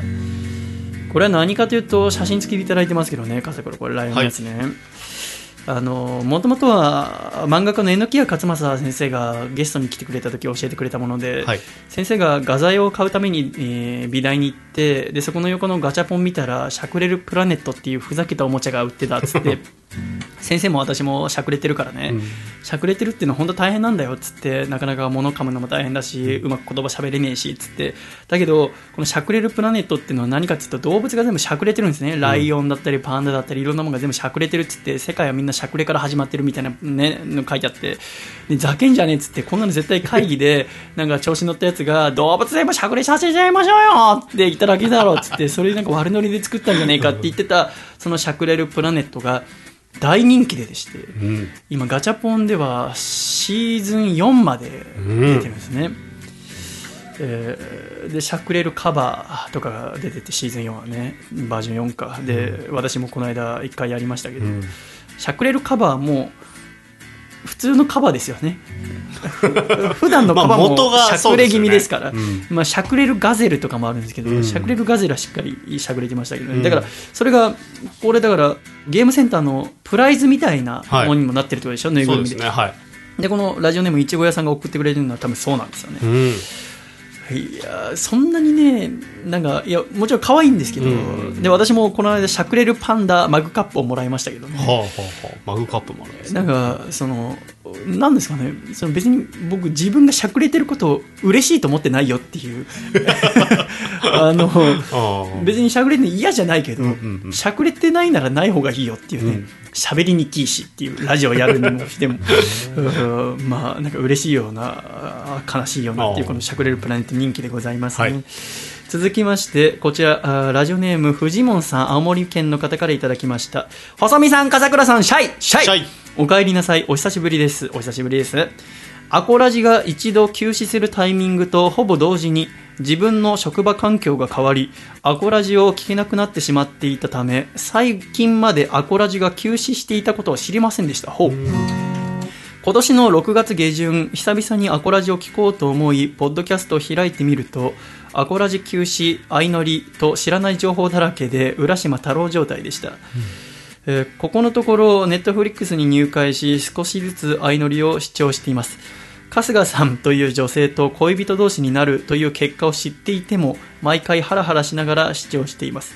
これからまたアコラジオ再開されるということで、毎週の楽しみがまた戻ってきました。陰ながら応援しています。たまにですが、またメールさせていただきますねといただきました。ありがとうございます。うんありがとうございますやっぱこうやってあのラジオから離れるってことは誰にでもありますからね、そうですね。の聞く側がですね、うん。我々も好きな番組っていうのはたくさんある中でこう離れてまたふっとしたタイミングで聞いてみるとやっぱ素晴らしいなっていうことをやるためにもやっぱりやり続けるっていうのは大切だなって思いますし、こうやってまた聞いていただけることを私も笠倉も嬉しく思います。ありがとうございます。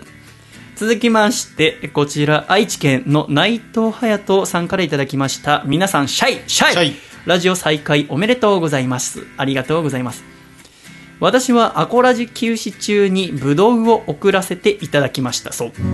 内藤隼人さんはブドウ農家さんでございますから、毎年ブドウを送ってくださるんですね。今年もブドウを送ることができて嬉しかったです。ありがとうございます。ここでシャイ、あのね、今回のシャインマスカットの甘みって控えめに感じませんでしたか？うん、そう、シャインマスカットっていう品種のマスカットを送ってくれるんです。皮ごと食べられるんだけどね。実は、昨年の夏は夜の気温が異常に高くて、ブドウの糖度があまり上がらなかったんです。ブドウは昼と夜の気温差が大事で、夜の気温が高いとなかなか熟して甘くならないんです。これ。せっかく春日さんと食べるシャインマスカットなのに甘さ控えめですみません。足りない甘さは2人の愛情で補ってくれたのではないかと思います。そういうのは募集してませんけどね。今年はもっと美味しいブドウを作れるようにアコラジを聞きながら頑張りますといただきました。ありがとう。楽しみですね、今年も食べるのはね。だからちょっとなかなか春日様がね、今カナダにいますので、はいえー代わりに笠倉が食べるということで楽しみにしてますえーちょっと内藤隼人さんのモチベーションも下がると思いますが よろしくお願いしますね 楽しみにしております。このあのーさっきシャクレールプラネットのメッセージを送ってくださったラジオネームいちご屋さんも、はい。いちご農家の熊本県の方はい。でいちごを送ってくださって、うん。一緒に春日様と食べました、うん。とても美味しかったです。ありがとうございます。続きまして、こちら、栃木県ラジオネーム最速の変態さんからいただきました。細見さん、笠倉さん、シャイ。シャイ。シャイ。シャイ。あのね、アコラジ第161回聞きました。前回のですね。一言で言って日常が戻ってきたという感じです。もともとは僕は日々ロックが好きで細見さんを知ったせいもあり、アーティストとしての細見のシャイボーイのファンという辞任で、好きなアーティストさんが始めたラジオだから聞いたり投稿しているというスタンスでした。ですが、アジアンジャーニーのためにアコラジが中断し、通勤やウォーキングの時にいつも聞いていたアコラジがなくなってみると、自分自身かなりの喪失感があり、第161回を細見さんと笠倉さんのトークを聞いた時大げさに言えば止まっていた時計が再び動き出したような感覚がありました。アコラジが第200回まで到達した後のことは分かりませんがとりあえずそこまで毎週楽しみに聞かせてもらいたいと思っておりますのでよろしくお願いいたします。といただきましたありがとうございますありがとうございます。そうですね。我々もこうまあね再び始まったな感はありますけどね、はい。あー始まったなと思ってます。け どそうですね一緒に楽しんでいけたらいいですね。160回までよくやったなってちょっと思いますね。思いますね。ね、やってる時は何とも思いませんけど、はい。160やよくやった 思いますね。続きましてこちらラジオネームザッキーさんからいただきました。いつも楽しくラジオを聞かせていただいてます。初めての投稿をします。ラジオ番組に投稿すること自体が初めてです。おー。素晴らしい。ナイス発想。シャイあのね仕事で30キロの荷物を背負って約15キロ歩きました。途中で足が痛くなり危険も考えましたがシャイが春日さんを足を痛めながらも追いかけたことそして春日さんにプレゼントしたあの歌を心で歌いながら歩き切りました。シャイに感謝しています。ありがとうといただきました。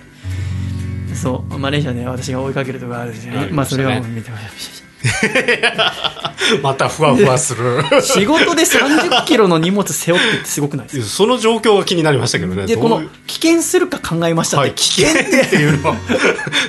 マラソンとかじゃないんですよねでもそれこそそこの、まあ、私がその春日さんをあそのマラカって町で追いかけっこするところなんですけど、私たちが歩くとその分、うん技術の方も歩くわけじゃない、カメラマンとか、はいカメラマンさんの持ってるカメラもめちゃめちゃ重いけど、うん。一番重いのは音声さんが持ってる機械が重くて、うんうんなんかいろんなそのワイヤレスマイクが私たちにもついてますがそれを束ねているものがあるんです、うん。それが多分本当に30キロ30キロは言い過ぎかもしれませんがあってだから申し訳ねえなと思って、うん散々歩かしちゃってから1時間ぐらい、ん。で後で、えーごめんなさいちょっと歩きすぎちゃってしんどかったですよねって聞いたらいやこれ仕事だからっつって、えーかっこよく答えてくれたので、すげえスペシャリストだなと思ったなんてこともありましたが、ザッキーさんこれからもよろしくお願いしますね。えーこちら続きまして埼玉県21歳男性ラジオネーム遅めのトイボーイさんからいただきました。細見さん笠倉さんこんばんシャイこんばんシャイこの度は初めてメールを送らせていただきます。ラジオにメールを送ること自体が初めておザッキーさんと一緒。不思議な気分ですアコラジが復活すると知り嬉しくてメールを送ってみることにしました。ありがとうございますね。相乗りがきっかけで細見さんのことを知り好奇心でアコラジ第0回を聞いてみたところドハマりし少しずつ聞き続けています。うん細見さんのラジオは誰かを傷つけるような発言をして笑いを取るのではなく純粋に面白い笑いを追求しているように感じて聞いていて心地いいです。たまに挟まれる真面目な話も心に染みます。もともと Perfume さんの番組くらいしかラジオを聞いたことがなかったのですが Perfume 同い年ですね。ラジオ自体に興味を持ちました。嬉しいですね。どんどん聞いてみてくださいね。さて今回お伝えしたいのはえー下北沢での細見さんのワンマンライブに参加させていただいた時のことです。入場時間前にライブハウスに向かうとすでに列ができていたので僕も並ぶことにしました。すると外国の方がやってきて僕の並ぶ列を指さして不安そうにこう言いましたシャイ？僕は笑顔でこう答えましたシャイシャイという一言だけで 外国の方とコミュニケーションが取れたのは人生初でした。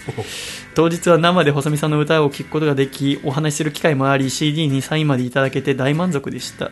えー家に帰ってからもたくさん聴いています。長くなってしまいましたがラジオも歌もどっちも好きです。また笠倉さんや他のファミリーの方々のやりとりはがき職人さんたちのネタなども面白くて好きです。これからも楽しいお話を聞かせてください。といただきましたありがとうございますね。ありがとうございます初めてこうメールを送るっていうのはすごく嬉しいことですよね。ですよね。ここの文章で私が気になったところはですね、この細見さんのラジオは誰かを傷つけるような発言をして笑いを取るのではなく、純粋に面白い笑いを追求しているってところなんですけどね、はい。これができているかどうかは私自身はなかなかわからないんですけどね、うん。でやっぱ聞いてる方が、やっぱその、最近のラジオ自体がこうかなり過激な話題、それこそワイドショーとかで取り上げるような、あと週刊誌の一面とかの話題を話してどうこうっていうのを突き詰めていく番組が非常に多い気がしていて、それってすごく簡単なんですよね、作り方としてね。要は、火種があるところを風を送って面白くするっていうやり方ですけど、それもいいんですけど、それって心が疲れてる時とかに聞くと疲れちゃうんですよね。うん。だから我々は優しいラジオを作んなきゃいけないわけ。です。そこを今これ誰に向けてるかって言ってやっぱ君に向けて喋ってんだけどね、笠倉。これはね、まあはい。これはまあ考えようですけどね。はい。君のこの今回の台本に、まあ、次のこのメッセージテーマどうするっていうのがあってですね、君が考えてくれたのが主審シャイボーイ怒りのワードカップっていうまあ まあ面白そうなんですよね、はい。でこれはどういうもんかっていうと周りの人から言われた許せない発言嫌な思いをした発言を送ってください2018年 FIFA ワールドカップロシア大会は今決勝トーナメントの真っ只中ということでレフェリーに扮したシャイがレッドカード、イエローカード、ただのファールの3段階であなたの周りにいる人物を判定します。で、メールを送ってくださいってあるわけ。です。まあ、面白そうですね。なんかこう、バーって送られてきたのに、イエローカード!ってやるわけでしょ、はい。ファール!はい。レッドカード!でしょ、はい。イメージ通りでございます。えーですけど、やっぱこう、いや、許せない発言、嫌な、それをやっぱ思い出して、さらにここに送って、それを面白くするのは簡単ですけどやっぱその誰かが何か嫌なことを言われているのを聞くのでも嫌な気持ちになっちゃう可能性があるわけですね、はい。だからまあここでアコラジではしなくていいんじゃないかなっていうのは改めてこの遅めのトイボーイさんのメールを見て私は思いました。ああなるほど。わかりました。っていう意見もありますがこれからまた要は我々リスタートしてるわけですから。そうですね。いろんな意見を見ながら一緒にやっていこうと思います。けどね。と思いませんか？まあ難しいところですね。はい。まあね、ちょうどこういうね、うん。のがあったから、えどういうのがいいと思いますか？どう どういうのが？それはまあまたこう話し合ってやっていかないとダメだ。と思うんですけどね。なんでこはい。のラジオの中で話しいやい合わないんですかやいやいやラジオの中でじゃないですけど、はい、そう。方だから改めて我々迷う時もあればこうそうだねこうっていう時があっての番組だとは思うんですけどね。なるほどね、だからいろいろ考えなきゃいけないなと思って、企画としては面白いけど、うん。アコラジじゃねえんじゃねえかなっていうところですね。のもありました。で、このさっきトイボーイさんのメールで、アコラジオールスターズのこと触れていただきましたが、次週、来週はですね、えープロレスラーのトランザムヒロシさんをお迎えして、えーラジオを一緒に作っていこうと思います。トランザムさんは、インドに行かれてですね、ヨガを学んで資格を取って帰ってきて、今、ヨガ講師としてもお活躍されてますから、そのあたりの話もいろいろお伺いしたいなと思っております。はいなので、来週のメールテーマは、えー忘れられない旅でお送りしたいと思います、あなたの心に残っている旅について教えていただきたい、海外旅行でも国内旅行でもまた修学旅行などのことでも、家族旅行でも構いませんのでこの旅行と聞いたらこれっていう思い出をですね、教えていただければと思います。ぜひラジオアットマーク細めのシャイボーイドットコムにテーマと懸命に書いて送ってきてください。しかしまだまだメールはございますよ。えーっと、こちら、あーいただきました。あー奈良県ラジオネーム、孫悟空の悟りさんからいただきました。笠倉さん、細見さん、シャイシャイシャイなんで笠倉を先頭に出したか僕から知りません先でしたね今相乗りきっかけでアコラジを知り、今までのアコラジ161回分すべて聞き終わりました。お疲れ様です。お疲れ様でおす疲れ様でした。すいませんでした。すいませんでした えー160回聞き終えた達成感を笠倉さんに分かってほしくてたまらなくなりメールさせていただきました。なんで僕じゃないんだろうね。ね。ラジオに普段メールすることはないのですがアゴラジにはメールを送ってみたいと思い思い切りました。いいですね。私は現在22歳で4月から自分の昔からの夢であった中学校の先生をしています、うん。しかし自分の失敗の多さや仕事のできなさで毎日落ち込んだばかりです。はい。だって最近まで自分が学生だったのに、急に先生になれって言われてそれ大変ですそうでよなすね。ですがアコラジで出会った歌特に猪月ひろとさんの「どこか遠くの知らない街で」を聞くとみんなが頑張っているんだから頑張ろうと思います。まだまだ失敗ばかりですが少しでも成長できるように頑張っていきたいと思います。お読みいただいてありがとうございました。ちなみに僕が一番好きなアコラジの回は楓さんの相棒の回です。って書いてます あの、まあ、まずあの先週も流しましたけどこの野月ひろと君の「どこか遠くの知らない街だ」という曲はすごく私も好きな曲ですけど、えー野月君のアルバムを私がディレクターとして入って「インサイドアウト」っていうアルバムを完成させました、で野月君は再来週ゲストで来てくれる予定となっておりますが、いろいろな都合がありましてスタジオで撮ったりするのがありますから、え1週間後お7月15日までに、えー野月くん宛てのメールもいただけると嬉しいです。第164回のゲストは野月ひろとくん。で、ぜひ、私やアルバムについてまたあ生演奏などもおお願いしようと思ってますのでね、楽しみにしててくださいね、孫悟空の悟りさん。一番好きな回は、楓さんの相棒の回っていうのは、あの、楓さんが、ああれはなんだ？えっとライブの手伝い。でライブの私のワンマンの手伝いしに来て、終わって。でなんで来たかっていうと、はい。彼氏を見せびらかしたいからでみたいな。ででも彼氏がなんかなんか待ち合わせの時間になかなか来なくてはい。寂しがってるみたいなので、い、ろいろ慌てて楓さんが壊れた相棒みたいなブルブルブルブルブルブルってし夜の下北沢でやりだして、で結果彼氏の腕に抱きついて帰ってったっていう、はい。あれ別れたんですよね？言っていいですか？ああ知りません。と。そう決めてますけどね。そう聞きましたけど、えー続きまして 神奈川県男性ラジオネームマリモさんからいただきました。細見さん笠倉さんシャイシャイ。はい本日初めてメールを送らせていただきましたありがとう。私はこの挨拶ができる日を夢見ておりました。私が細見さんを初めて見かけたのはヒャダインさんが司会の夜の深夜音楽番組でした。ミュージックル TV ですね、そその時は、ああ、とっても面白い歌を歌う人だな、という印象を受けておりました。それからしばらく経ち、次にシャイさんを見かけたのは、オールナイトニッポンパーソナリティオーディションの動画でした。LINE ライブ、去年の2月ですね。その時に初めて、軽快な語り口調でトークを行う細見さんの姿と、アコラジの存在を知りました。こんなに話す人だったんだと、とても驚いたと同時に、とても面白く話をされる方だなと思いました。ありがとうね。その日から3ヶ月ほどかけて、アコラジを0回から当時最新回の158回まで全て聞きました。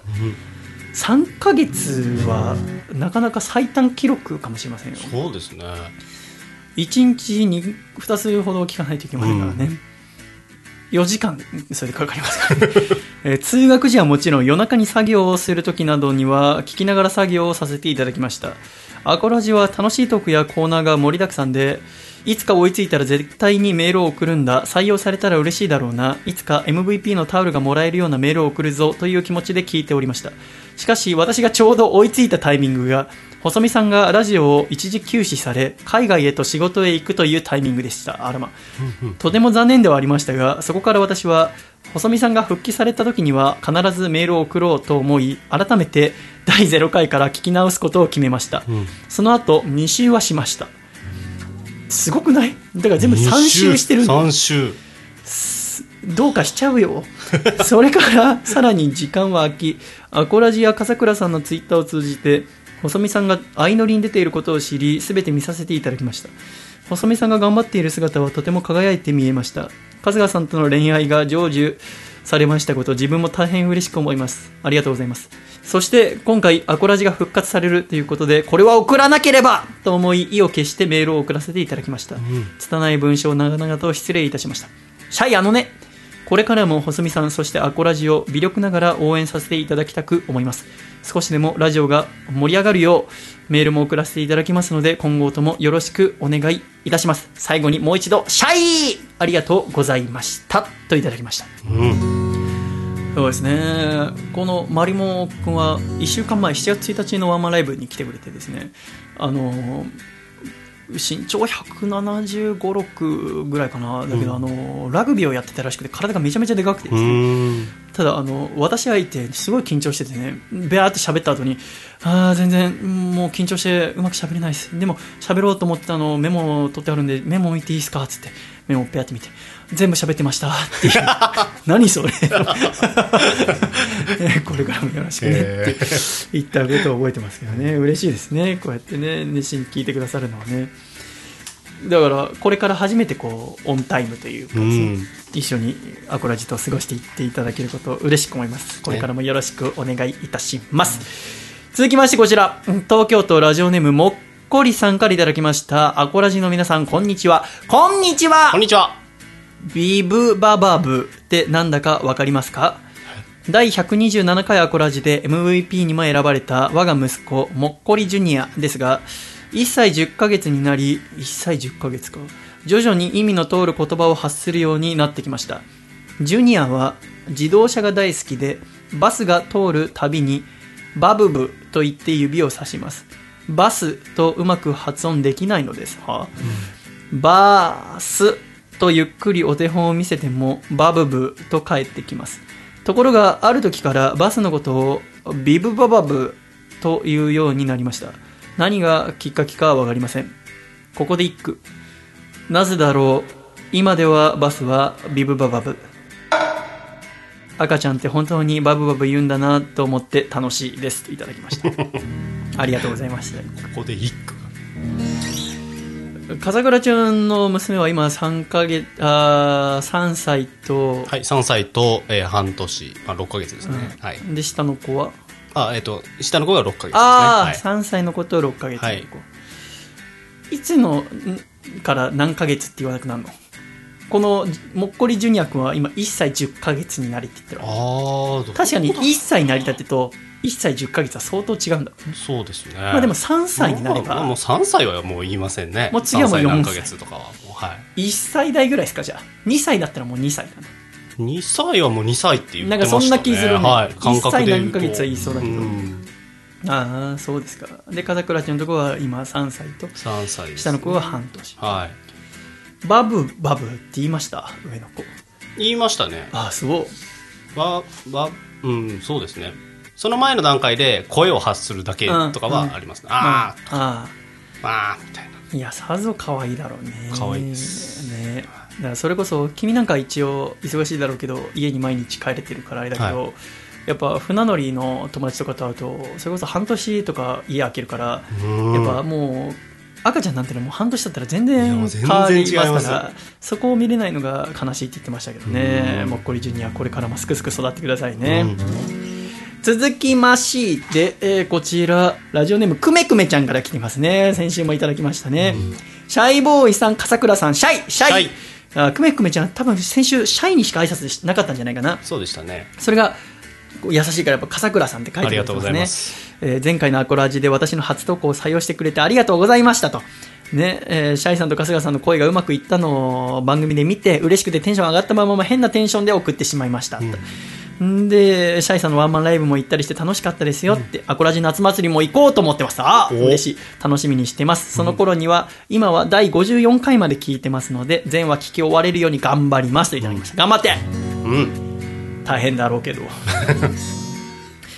やっぱこうアーカイブ残しておくことの楽しさを感じます、まあそうですね。なんかうん頂上で待ってる気分ですね。それこそこうさっきのマリモくんとか、うん。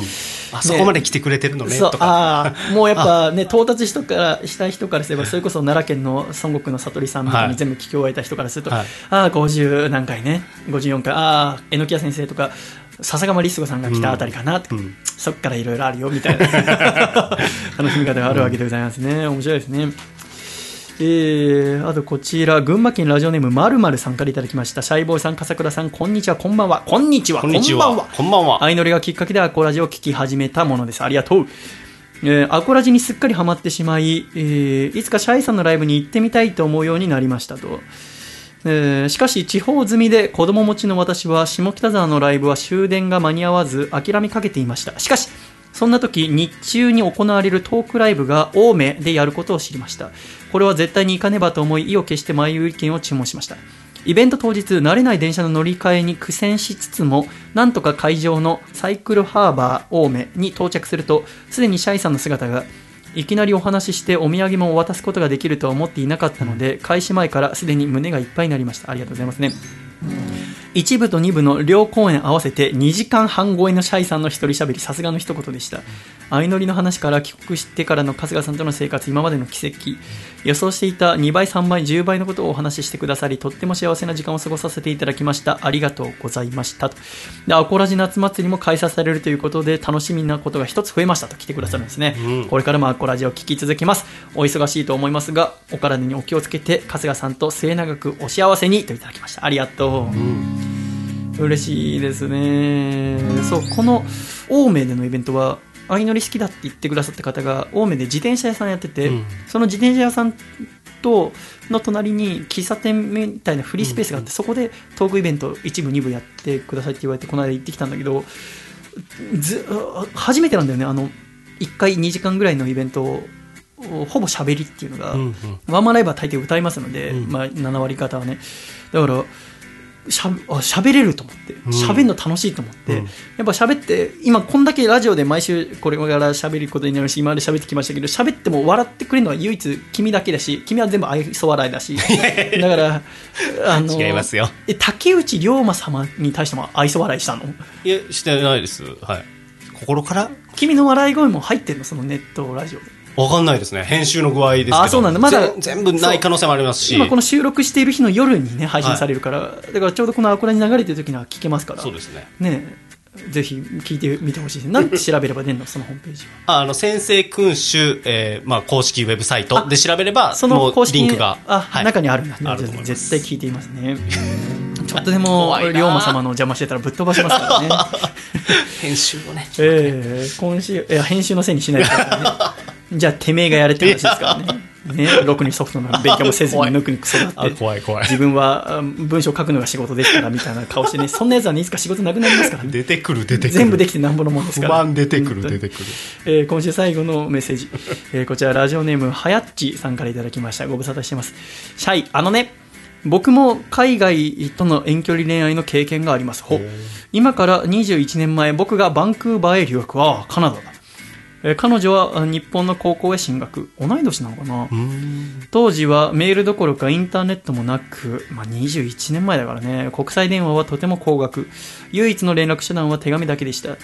国際便で手紙を送り、彼女からの返事が届くまで約2週間。だから1週間1週間、1週間で行って1週間で帰ってくる感じかな。手紙が届くたび、ものすごい喜びと半端ないホームシックに襲われていたのは懐かしい思い出です。ラジオ復活おめでとうございます。待ってました。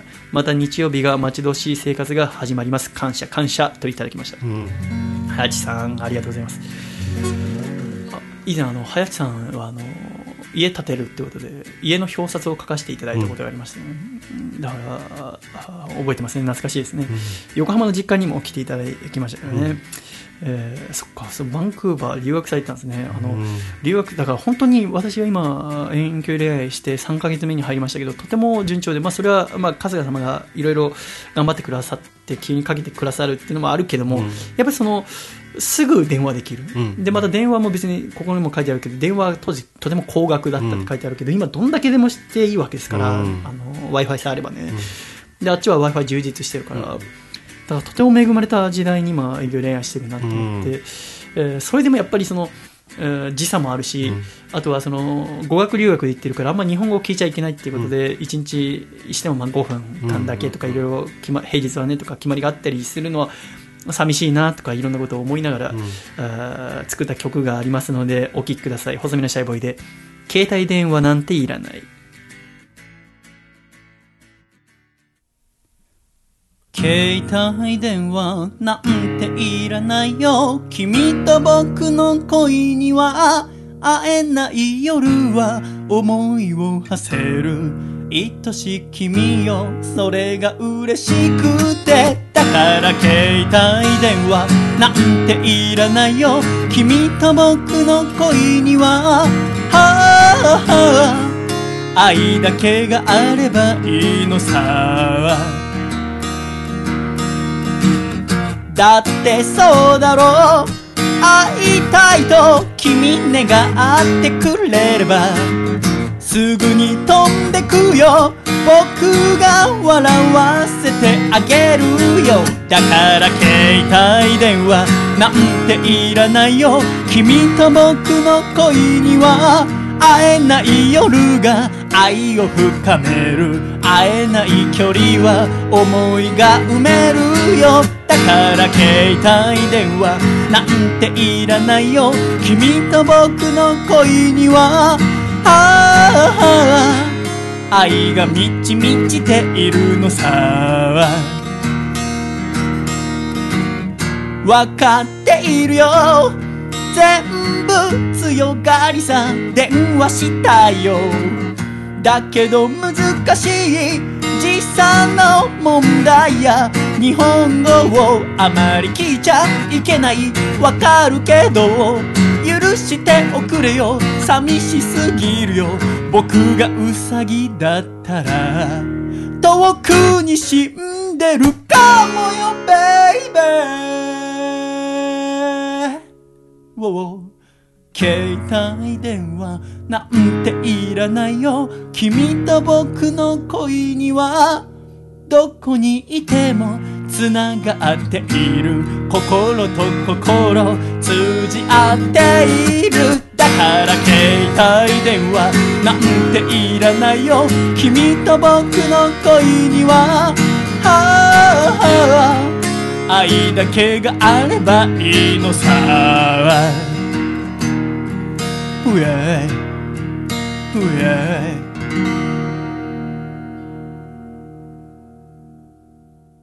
ありがとうございました。携帯電話なんていらないでした。つれづれなるままにアーコラージュライフ。このコーナーは懸命につれづれと書いて、radio アットマーク細めシャイボーイ .com、radio アットマーク細めシャイボーイ .com、レディオの綴りは RADIO までお願いいたします。来週のメッセージテーマは、忘れられない旅。そしてゲストはトランザムヒロシさんです。皆様からのメール、お待ちしております。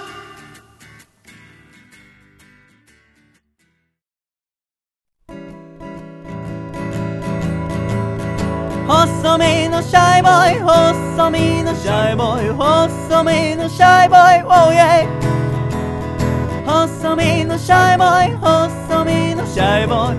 ルールールー。フー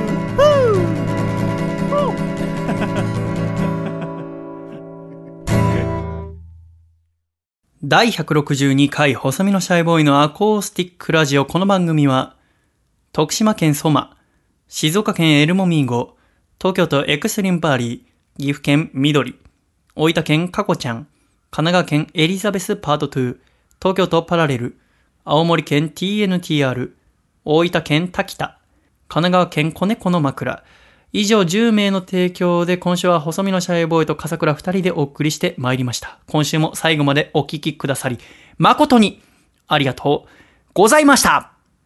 では、エンディング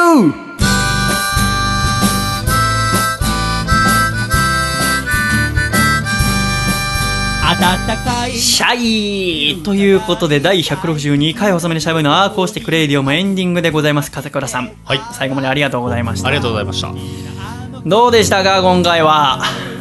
無事に完結しましたね相乗りがですね、終わりましたね。感慨深いですね。気になりましたけどねやっぱり。シャイシャイボーイパートやベルッとかこう早回しで終わってきましたけどもう見ろっていう本当にこればっかじゃ自分で喋れないんですよね自分で喋れなくてですね申し訳ないですけどまあもうね要は今とても仲良しだからそれで許してもらえませんがねまあそれで許してもらいますでもなんかなんでおめえが上から言うあの笑っちゃうのは、はい。要は私にとってファーストキスになりますが要は成功したらキスをするんですけど、はい。あの自分で見てもキスが美しいんですよね。はい。僕はだから目を疑いました。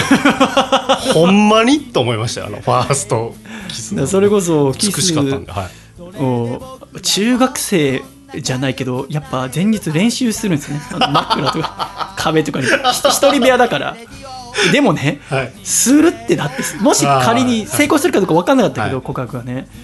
成功したとしたらだって人に見られるなんて普段考えないけどそうですねそうですね。しかもそれで嫌われても嫌だし、はい。だから予想以上にあとカメラアングル的にも、はい。私の面が映ってないんですよね横顔だから,、はい。だからとても美しいんですよは私のあのなんそれこそエラというかがもう痩せすぎてスーッとしててですね、い。はその結果ライブとかでお客様とかが言われるのがうますぎて腹立ちましたとか。なんで綺麗にやって怒られなきゃいけないんだって。やすごい綺麗な確かに。はい。そうなんですよ。だから私も恥ずかしくなくですね。